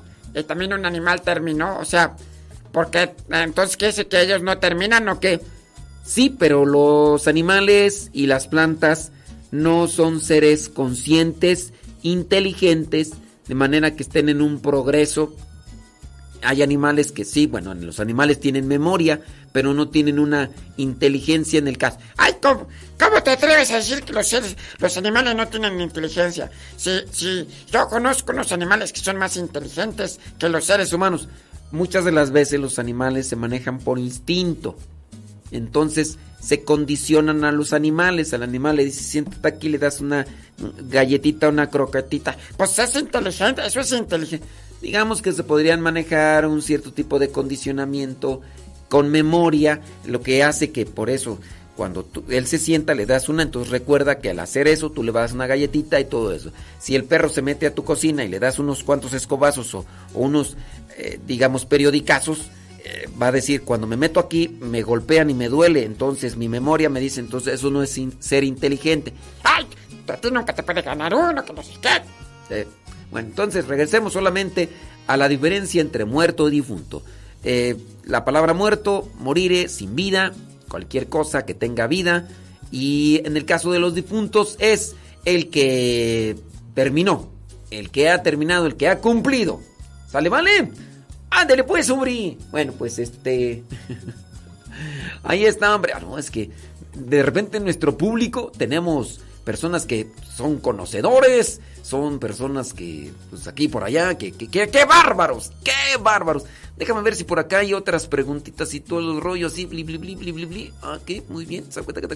Fíjense que estaba viendo por ahí el libro del eclesiástico y me llamó mucho la atención en el capítulo número 3. ¿Qué les parece si le echamos una vueltecita? ¿Me dan permiso? Ay, gracias. Qué gran, muchas gracias. El libro del eclesiástico nos habla de algo que tú y yo a lo mejor casi no tenemos. ¿Sabes qué? Humildad. Pero está bonito esto de la humildad. Mira, fíjate, te lo voy a compartir. Déjame ver. El capítulo 3, versículo 17. Cuando ustedes estén de ociosos, no tengan nada que hacer, échenle una vuelta. Sí, ustedes son el público conocedor. Sí, es cierto. Un aplauso a la público conocedor, hombre. Gracias. Ándale. Entonces, vámonos, capítulo 3 del libro del Eclesiástico, versículo 17. Les digo yo, cuando tengan un tiempecito así de ocio, chéquenle ese, ese libro. Versículo 17. Consejo. Es que incluso hasta para, para enmarcarlo y tenerlo así como, eh, como ese tipo de, de, sentencias, como ese tipo de frases que tenemos que vivir y en la medida en que lo vivamos, hombre, vamos a estar muy bien. Versículo 17 del libro del eclesiástico dice, sé humilde en todo lo que hagas y te estimarán más que al que da muchos regalos. Sé humilde en todo lo que hagas y te estimarán más que al que da o al que hace muchos regalos. Uy, a fulano de tal lo aprecian mucho porque uy, es bien generoso, bien generoso, da regalos. Y cuando no da regalos, ya no se le estima, porque lo que se le hace que le estima es porque da regalos. Y cuando no da regalos, no. Se le va a recordar, ¿por qué? Porque daba regalos. Y hay personas que dan regalos al modo de conveniencia, ¿no? Esta persona da un regalo, te da un regalo porque espera algo de ti, no porque sea humilde. Puede ser que haya personas que son humildes, pero no necesariamente están ahí. Entonces, hablando por ejemplo de personas que pueden tener un bien material, te regalan algo, después te van a pedir algo a cambio, no creas que nada más te lo dan así porque sí. Y a lo mejor esa persona que puede dar, te está dando algo, pero esa persona es muy altanera, esa persona muy soberbia, orgullosa. Oye, pero me dio, me dio esto, me dio un teléfono. Ay, esta persona me dio este un pantalón, me dio una camisa, me dio esto y lo otro. Mm. Pues sí, pero es bien soberbia. No, pero es bien buena gente. Me dio, pues bien buena gente o trae conveniencia, convien, conveniencia. Al ratito te va a pedir algo, al ratito. Si, si no, Acuérdate de mí, acuérdate. Me regalaste cuando todo creía perdido, me enseñaste lo que es el amor. Entraste a mis pensamientos, tocaste a mi corazón, hiciste realidad mis sueños, sin ti ya no sabría quién soy. Puedo mirar mi futuro dentro de tus ojos, tan solo soy ese reflejo de ti. Quiero llevar mi locura más allá del cielo,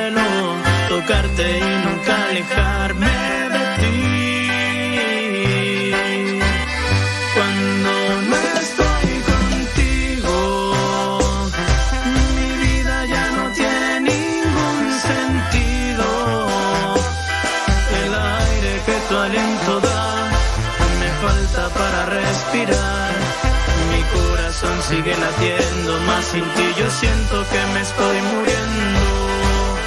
Cuando no estoy contigo, camino por la vida sin rumbo fijo, sin tu luz que guíe mi camino.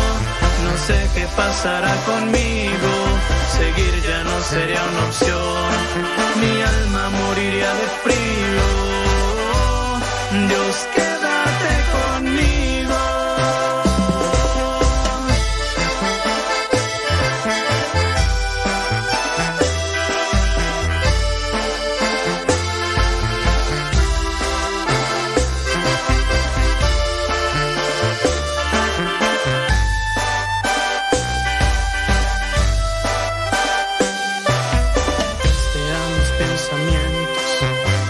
tocaste a mi corazón, hiciste realidad mis sueños, sin ti ya no sabría quién soy.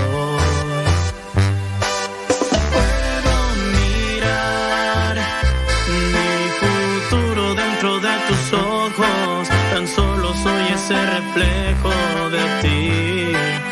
Quiero llevar mi locura más allá del cielo, y nunca alejarme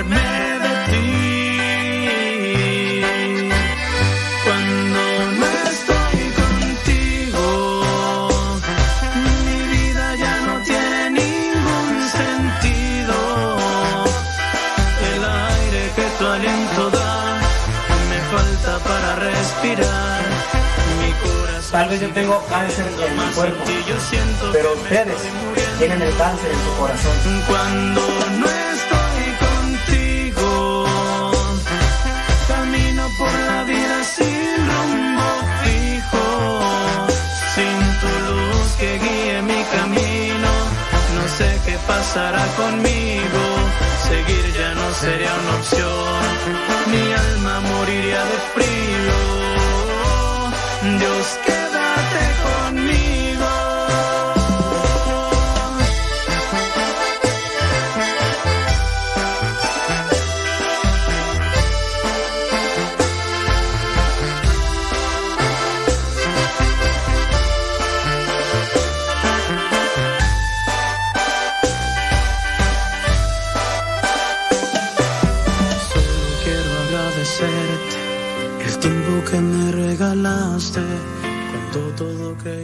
olvidado.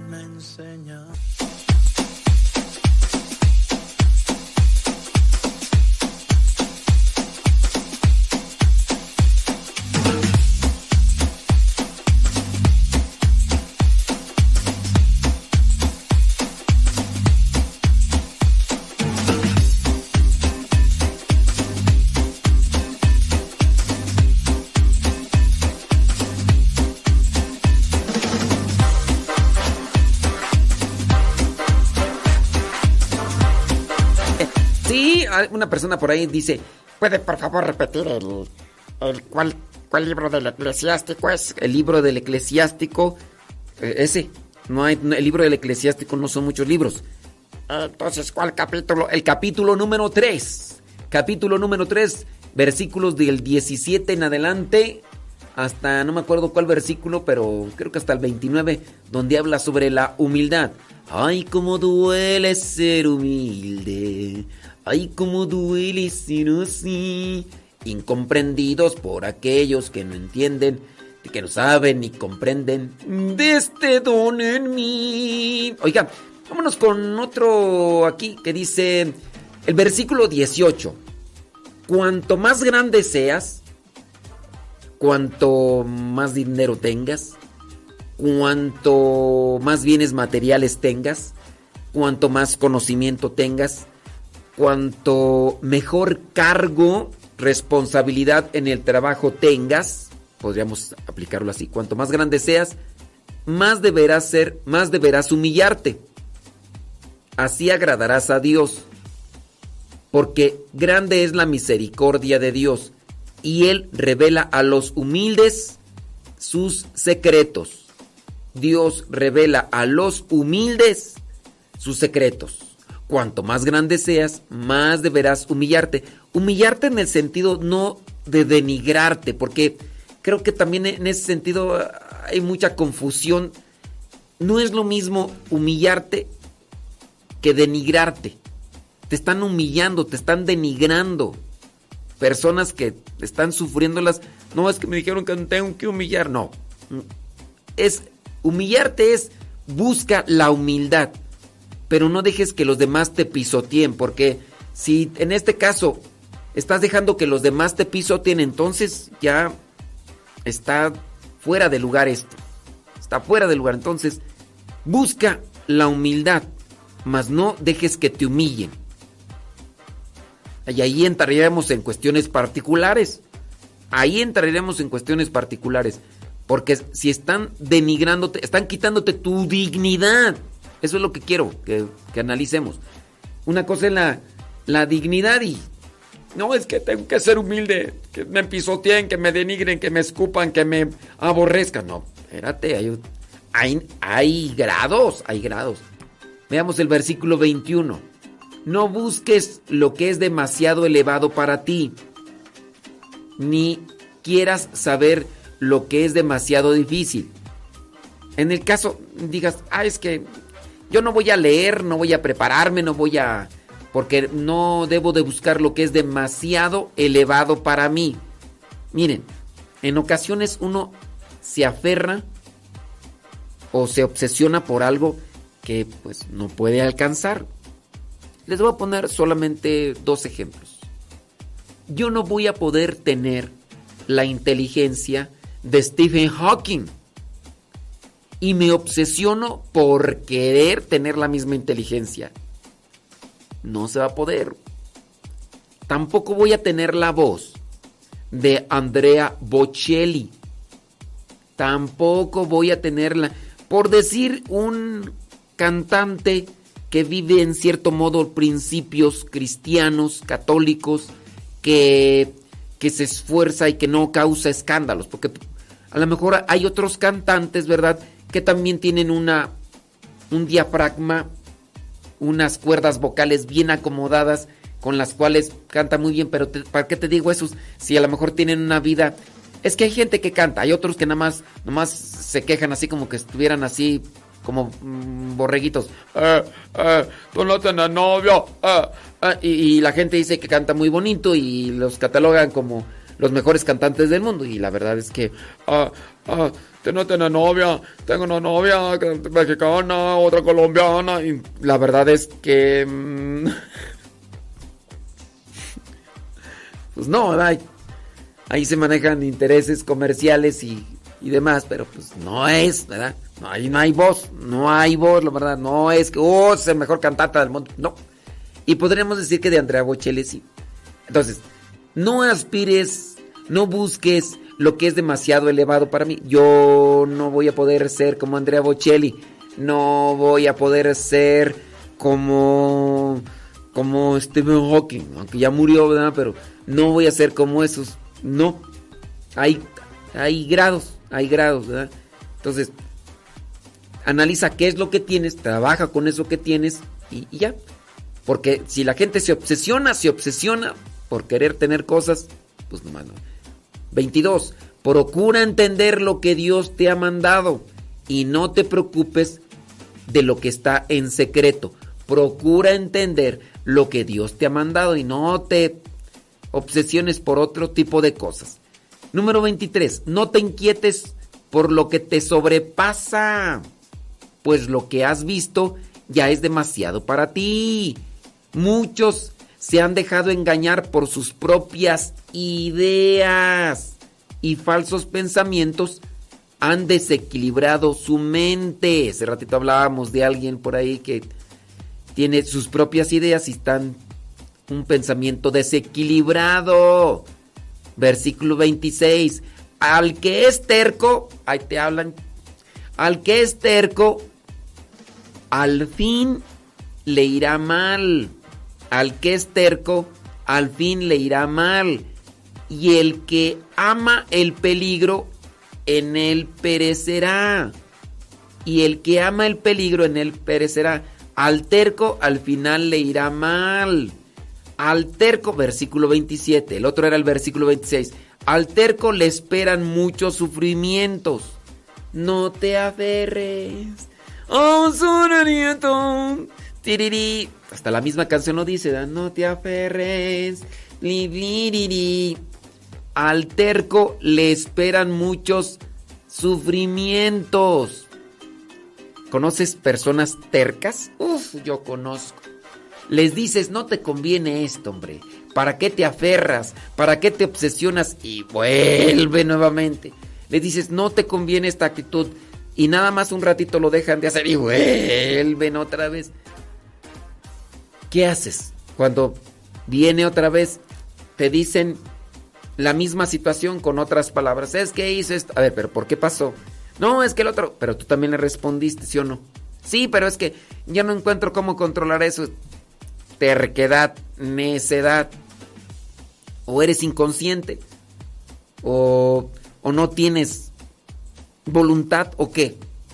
No, es que terco, terca, te, y así el terco es el necio, que las ideas de otros no sobresalen, que las ideas de otros no tienen realmente trascendencia, no son importantes. Tercos tercos necios. Todos somos tercos y necios en algún motivo, en alguna forma.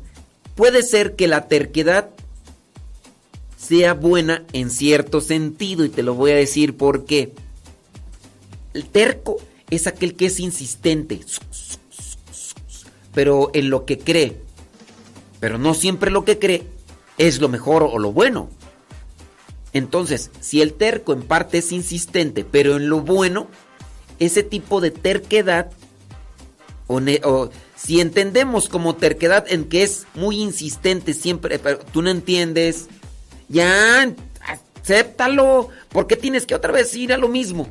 Ah, qué terco eres, o sea, insistente, insistente, en una cuestión eh, eh, desubicada o desordenada, ese podría ser un terco, es que te cierras a eso y eso podría ser un tipo de terquedad que no, no ayuda que no, no es buena, no, no te beneficia. Pero si eres insistente en lo positivo, eso sí, eso sí. Ahora, yo no podría decirle a una persona, sé terca en lo positivo. Yo le, le, podría cambiar mejor, sé perseverante y sé constante en lo positivo, para que no se malentienda, porque el terco, les digo, es el que se aferra a algo y se cierra a todo lo demás. Entonces, si aferta a lo bueno y sé perseverante en eso bueno y lo demás. Dice entonces, el, al terco, terco malo, le esperan muchos sufrimientos y, al y el pecador amontona más y más pecado. El pecador amontona más y más pecado. Las personas que van, mira, de aquí, de allá y no se confiesan y que cuando van a confesarse nada más dicen lo que les conviene.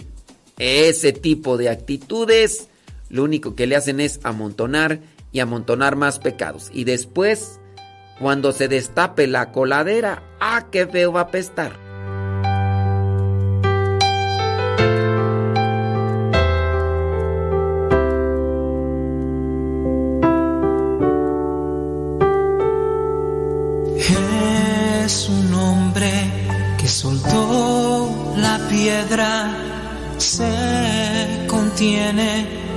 Se vengará. Es un padre que abraza a su hijo, lo perdona, no lo golpeará. Es la gente que enciende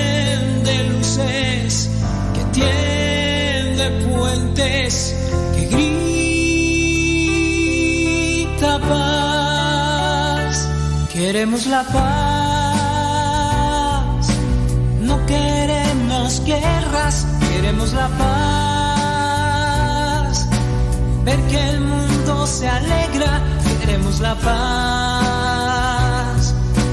Y a los niños que juegan, queremos la paz.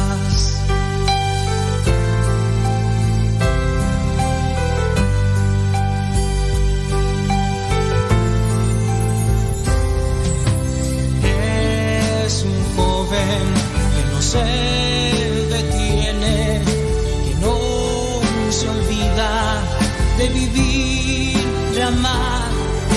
Son los hombres que han comprendido que la violencia engendra el mal. Es la fuerza Dios desde dentro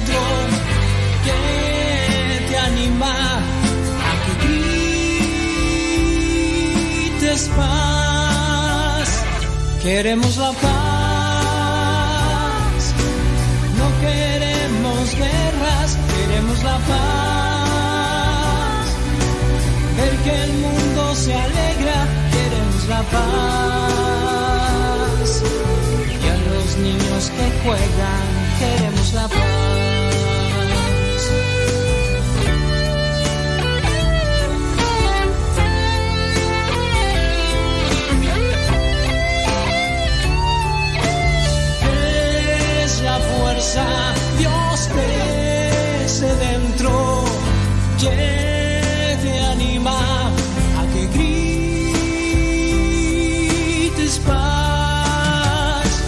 Queremos la paz, no queremos guerras, queremos la paz. Que el mundo se alegra, queremos la paz. Y a los niños que juegan, queremos la paz.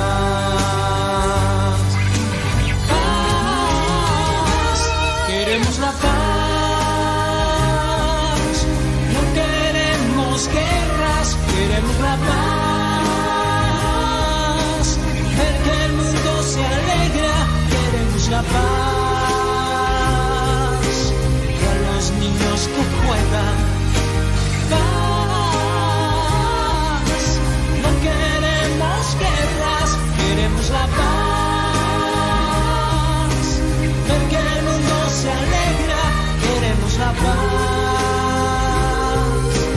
Y a los niños que juegan, queremos la paz. Y a los niños que queremos la paz.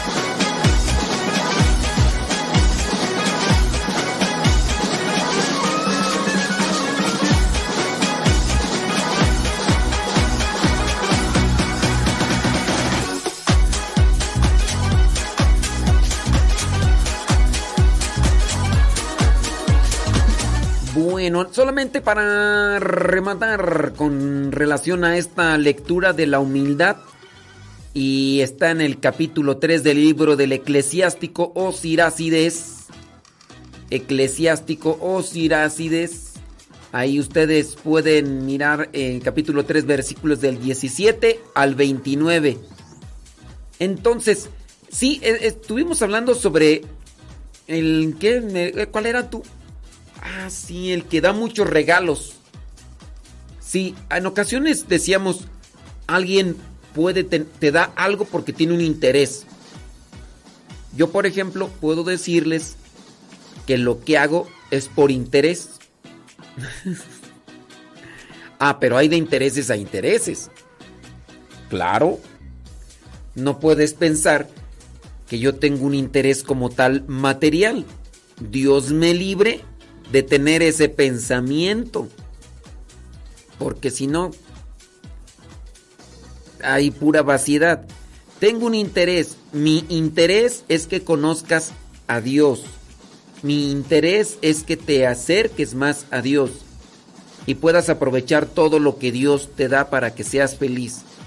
Como alguien en alguna ocasión me lo compartió y pude encontrar a Dios a tal punto que dejé un proyecto de vida, que dejé un sueño, que dejé un quizá una meta que tenía porque encontré lo mejor entre encontré el tesoro escondido y así como alguien me lo mostró el camino de Dios, yo también tengo ese interés de que tú lo conozcas. Hay intereses materiales egoístas, hay, intereses espirituales que ayudan a todos. Mi interés es espiritual. Podrá, podrá haber gente que me levante calumnias, ¿verdad? Y que diga, no es cierto, lo que está haciendo es porque el padre está pudriendo sin dinero. El padre está recibiendo mucho dinero. Pues te diré que no. Te diré, te cuento. Sí, para los que me siguen en el diario misionero, pues saben, saben de qué manera me desenvuelvo en la vida y cuántas cosas hago sin recibir ningún beneficio como tal económico. En ocasiones hay personas, en ocasiones no he seguido, no he seguido, ni, ni lo hago así por eso, pero las personas me comparten algo o me dan, ayer por ejemplo, por ahí una familia me dio unas guayabitas, me dio eh, eh, este, unos platanitos y unas manzanitas. Hoy en la mañana me pude comer una rica manzanita fresquecita el platanito porque están así todavía verdecitos y qué bien, ¿verdad? Porque si estuvieran ya bien maduros, pues ya me los tengo que comer todos. Entonces, eso me da. Y la gente me comparte eso. Ya me comparte esto y lo otro. A veces que me dicen, ¿qué necesita? Y cuando estoy necesitado de algo, si les digo, este, unas nuecesitas, porque me hacen falta para mi alimentación. Me como unas tres nuecesitas en, en la mañana y unas almendritas y por cierto ya no tengo, ¿verdad? Entonces, ya, se me dicen, yo sí les digo que necesito chones, necesito chones, necesito calcetines y ya.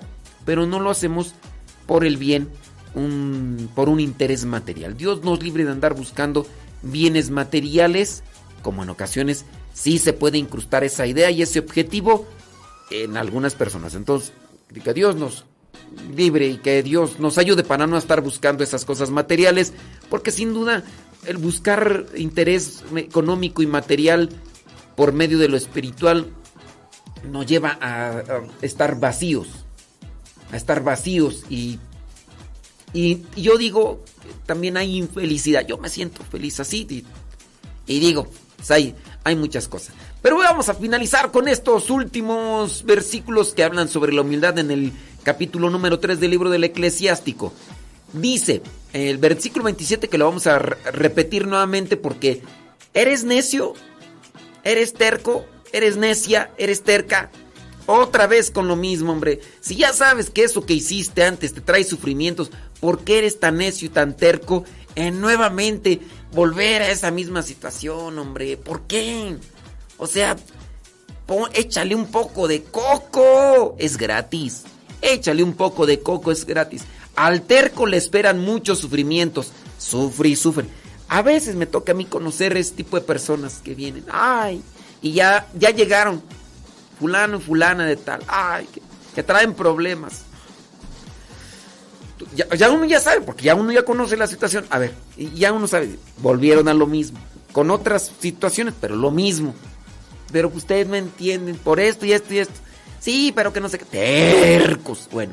dice la misma palabra. Al terco le esperan muchos sufrimientos. Al terco le esperan muchos sufrimientos. Pero qué necesidad, ¿para qué tanto problema?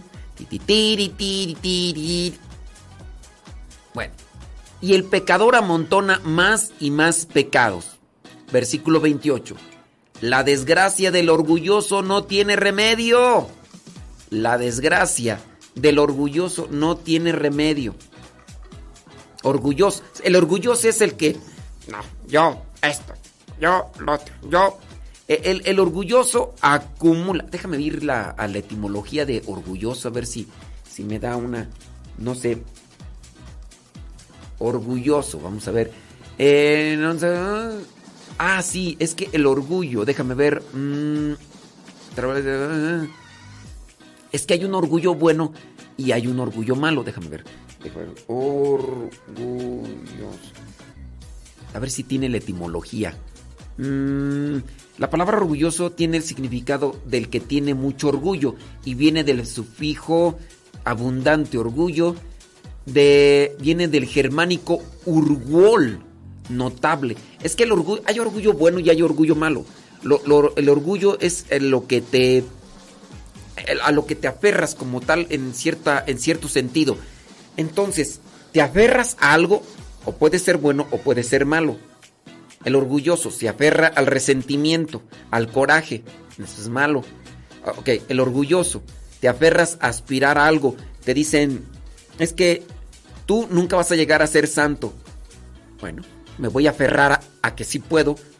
Como lo decía San Ignacio de Loyola, San Agustín de Acolman. Si ellos pudieron, yo por qué no. Y se aferró en vivir las virtudes.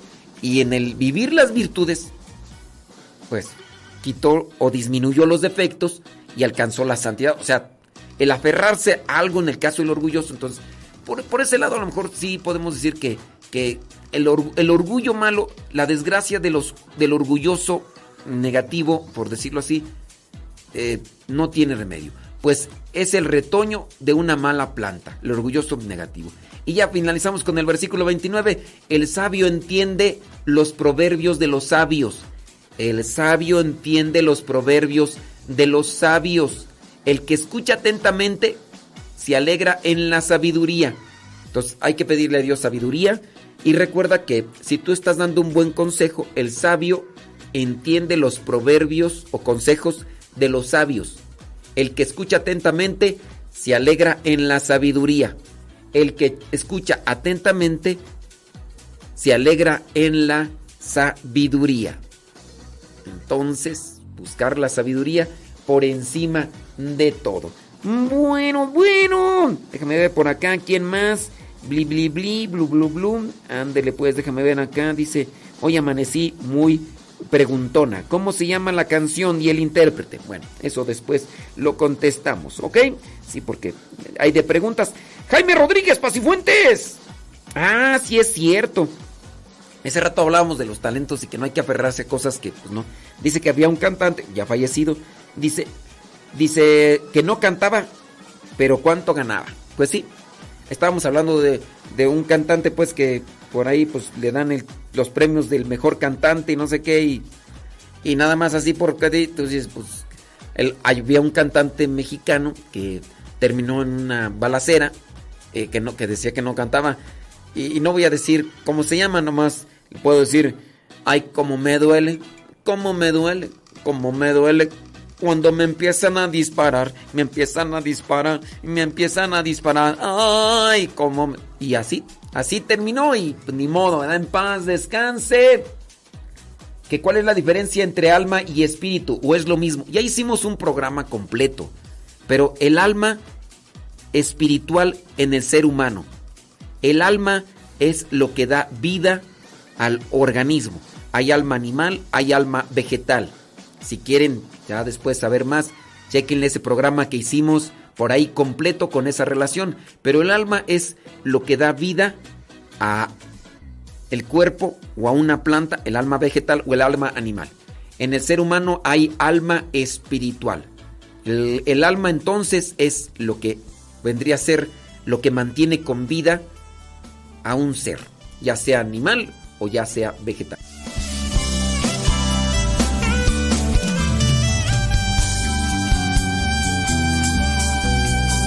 Eres doncella escogida por Dios. Eres señora, la reina, madre del Señor.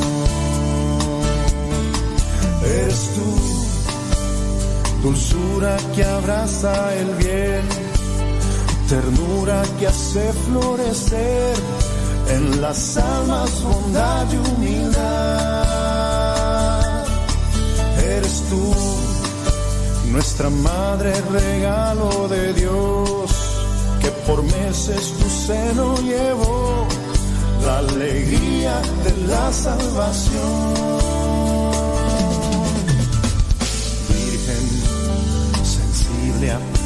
Eres virgen.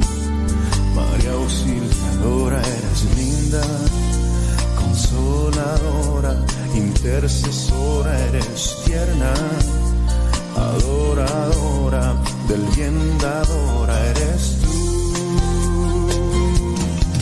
Eres tú, nuestra madre modelo de amor, flor que el cielo se escogió, pues la aurora de ti nació. Eres tú, virgen lucero y flor, la que nunca imaginó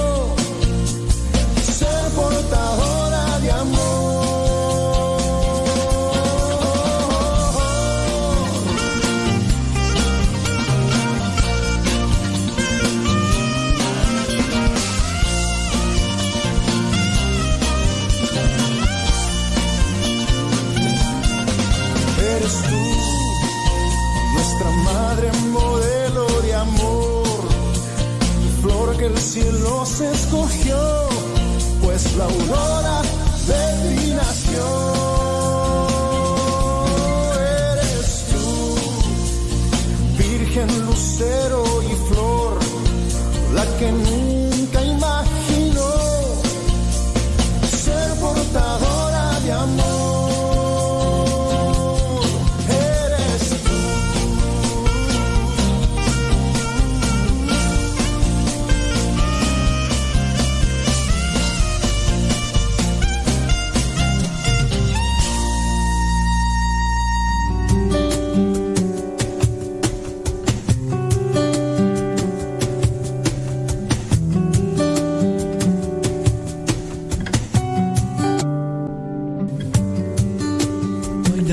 47 después de la hora. 47 después de la hora. Oiga, viene por ahí ya el 15 de octubre.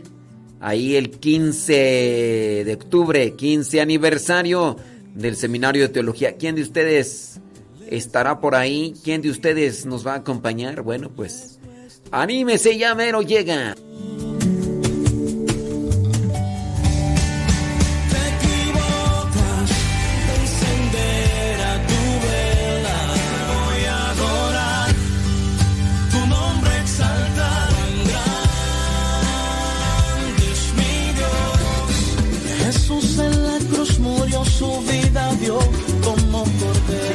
Texcoco, Estado de México, les saluda John Carlos para invitarles al tour agradecimiento este próximo sábado, 15 de octubre, en el Seminario de Teología.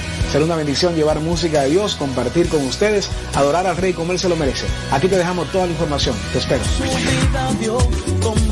Más información al teléfono 775 186 53 70 775 186 53 70 Traigo conmigo un millón de versos para hacer canciones que te enamoren, para que se alegren los corazones.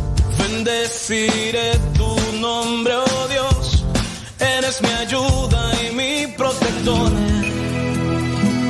Espíritu Santo, en oración me lo darás.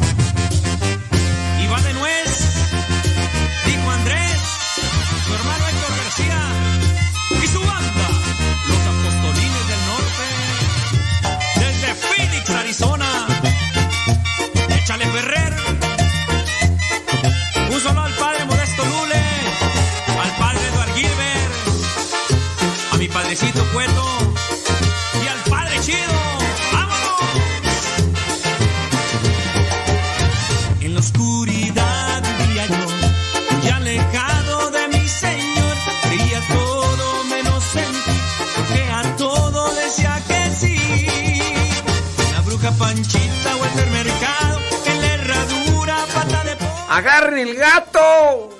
Pero al esnar no, porque ya se hizo enuco.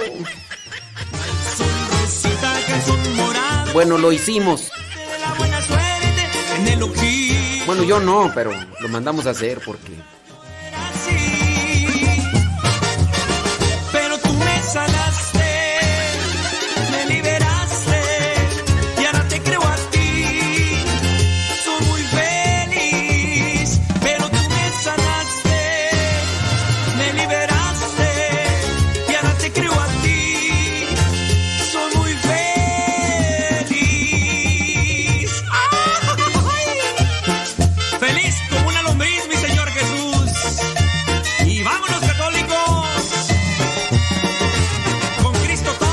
Ayer andaba como una pirinola, todos toman, todos, y se caía y se levantaba, pobrecito. Andaba todo drogado. Anestesiado, mejor dicho. Que a todo a todo decía que sí. La bruja panchita,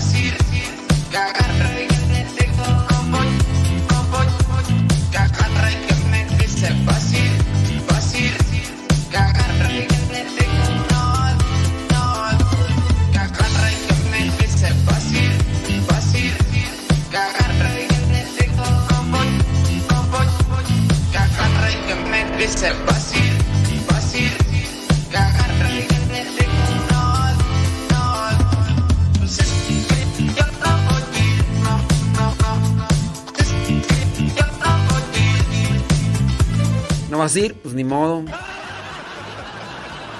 Espero que si vayas al concierto. El concierto al próximo 15 de octubre. Gracias, muchas gracias. Mm. Dice, ¿dónde encuentro en la Biblia lo que usted dice si no cambias tu manera de pensar? Romanos 12.2. Romanos 12.2, si no cambias de manera de pensar no vas a cambiar de manera de vivir. Si quieres cambiar tu manera de vivir, cambia tu manera de pensar. Romanos 12.2. Romanos 12.2. Romanos 12.2. Romanos 12.2. Romanos 12.2. Romanos 12.2. Romanos 12.2. Romanos 12.2. Dos dedos, dos dedos, dos dedos, dos dedos. Y a sacar un robot, ¿verdad? El este. El de Tesla. ¿Cómo se llama? Que sacó un robot y va a andar ahí.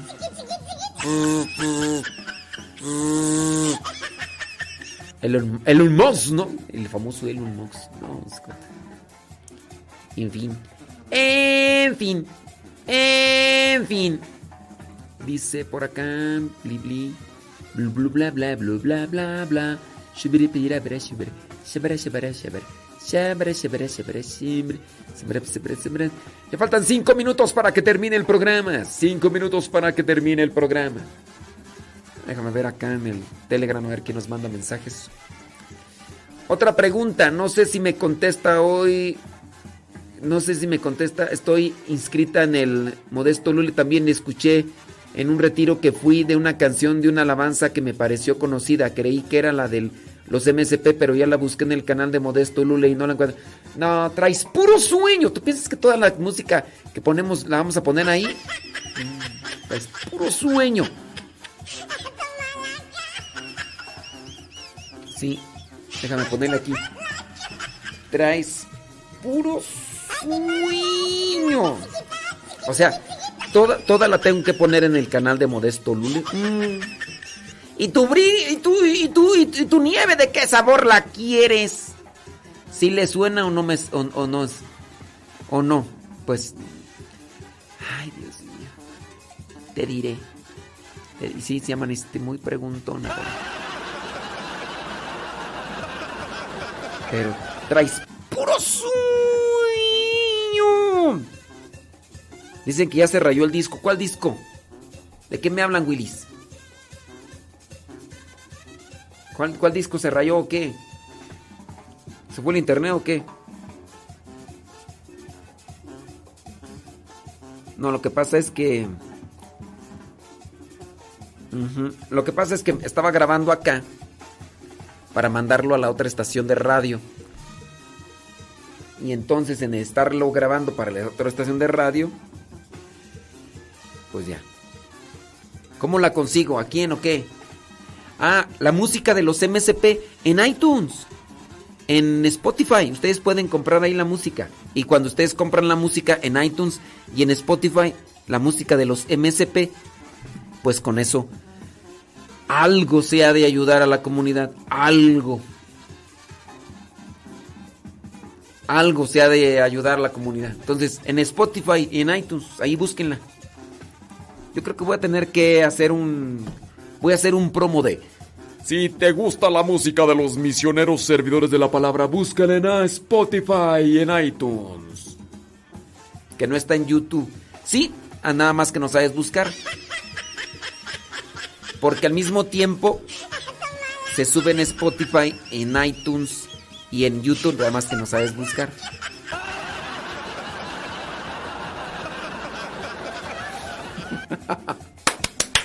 Hoy ando filoso, ando filoso y no se me... Ya nos vamos, señoras y señores, gracias por habernos escuchado en el programa El que madruga. Mm. Ah, es que me están haciendo preguntas que pues nada que ver. Las preguntas están fuera de lugar. Que qué le pasó a la gatita adoptada. ¿Qué le pasó de qué o qué? ¿Qué, qué? Esa pregunta qué o qué. O sea, no. No le veo ni pies ni cabezas. Ah, no. Hagan preguntas de otro tipo. O sea. Eso del, del ¿qué, qué le pasó a la gatita adoptada. ¿De qué o qué? O sea, les voy a comprar un GPS para que se ubiquen. Les voy a comprar un GPS para que se ubiquen. Sí, ya. Bye, sayonara.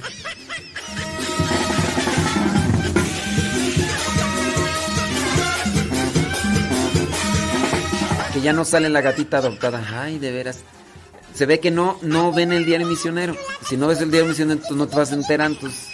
No, no voy a hacer un resumen de todos los diarios misioneros. Pues sí. Ya alguien que le diga, por favor, ya la persona que está preguntando ahí por la gatita adoptada, que en un diario misionero salió cuando una persona se llevó la gatita adoptada. Ya, ya, ya contenta la persona que, está ahí nada más interesada en los gatos y mejor que en otra cosa. Ay, no, mío. Un GPS, por favor, espiritual, ubíquense. Ay, no, Dios, oh no.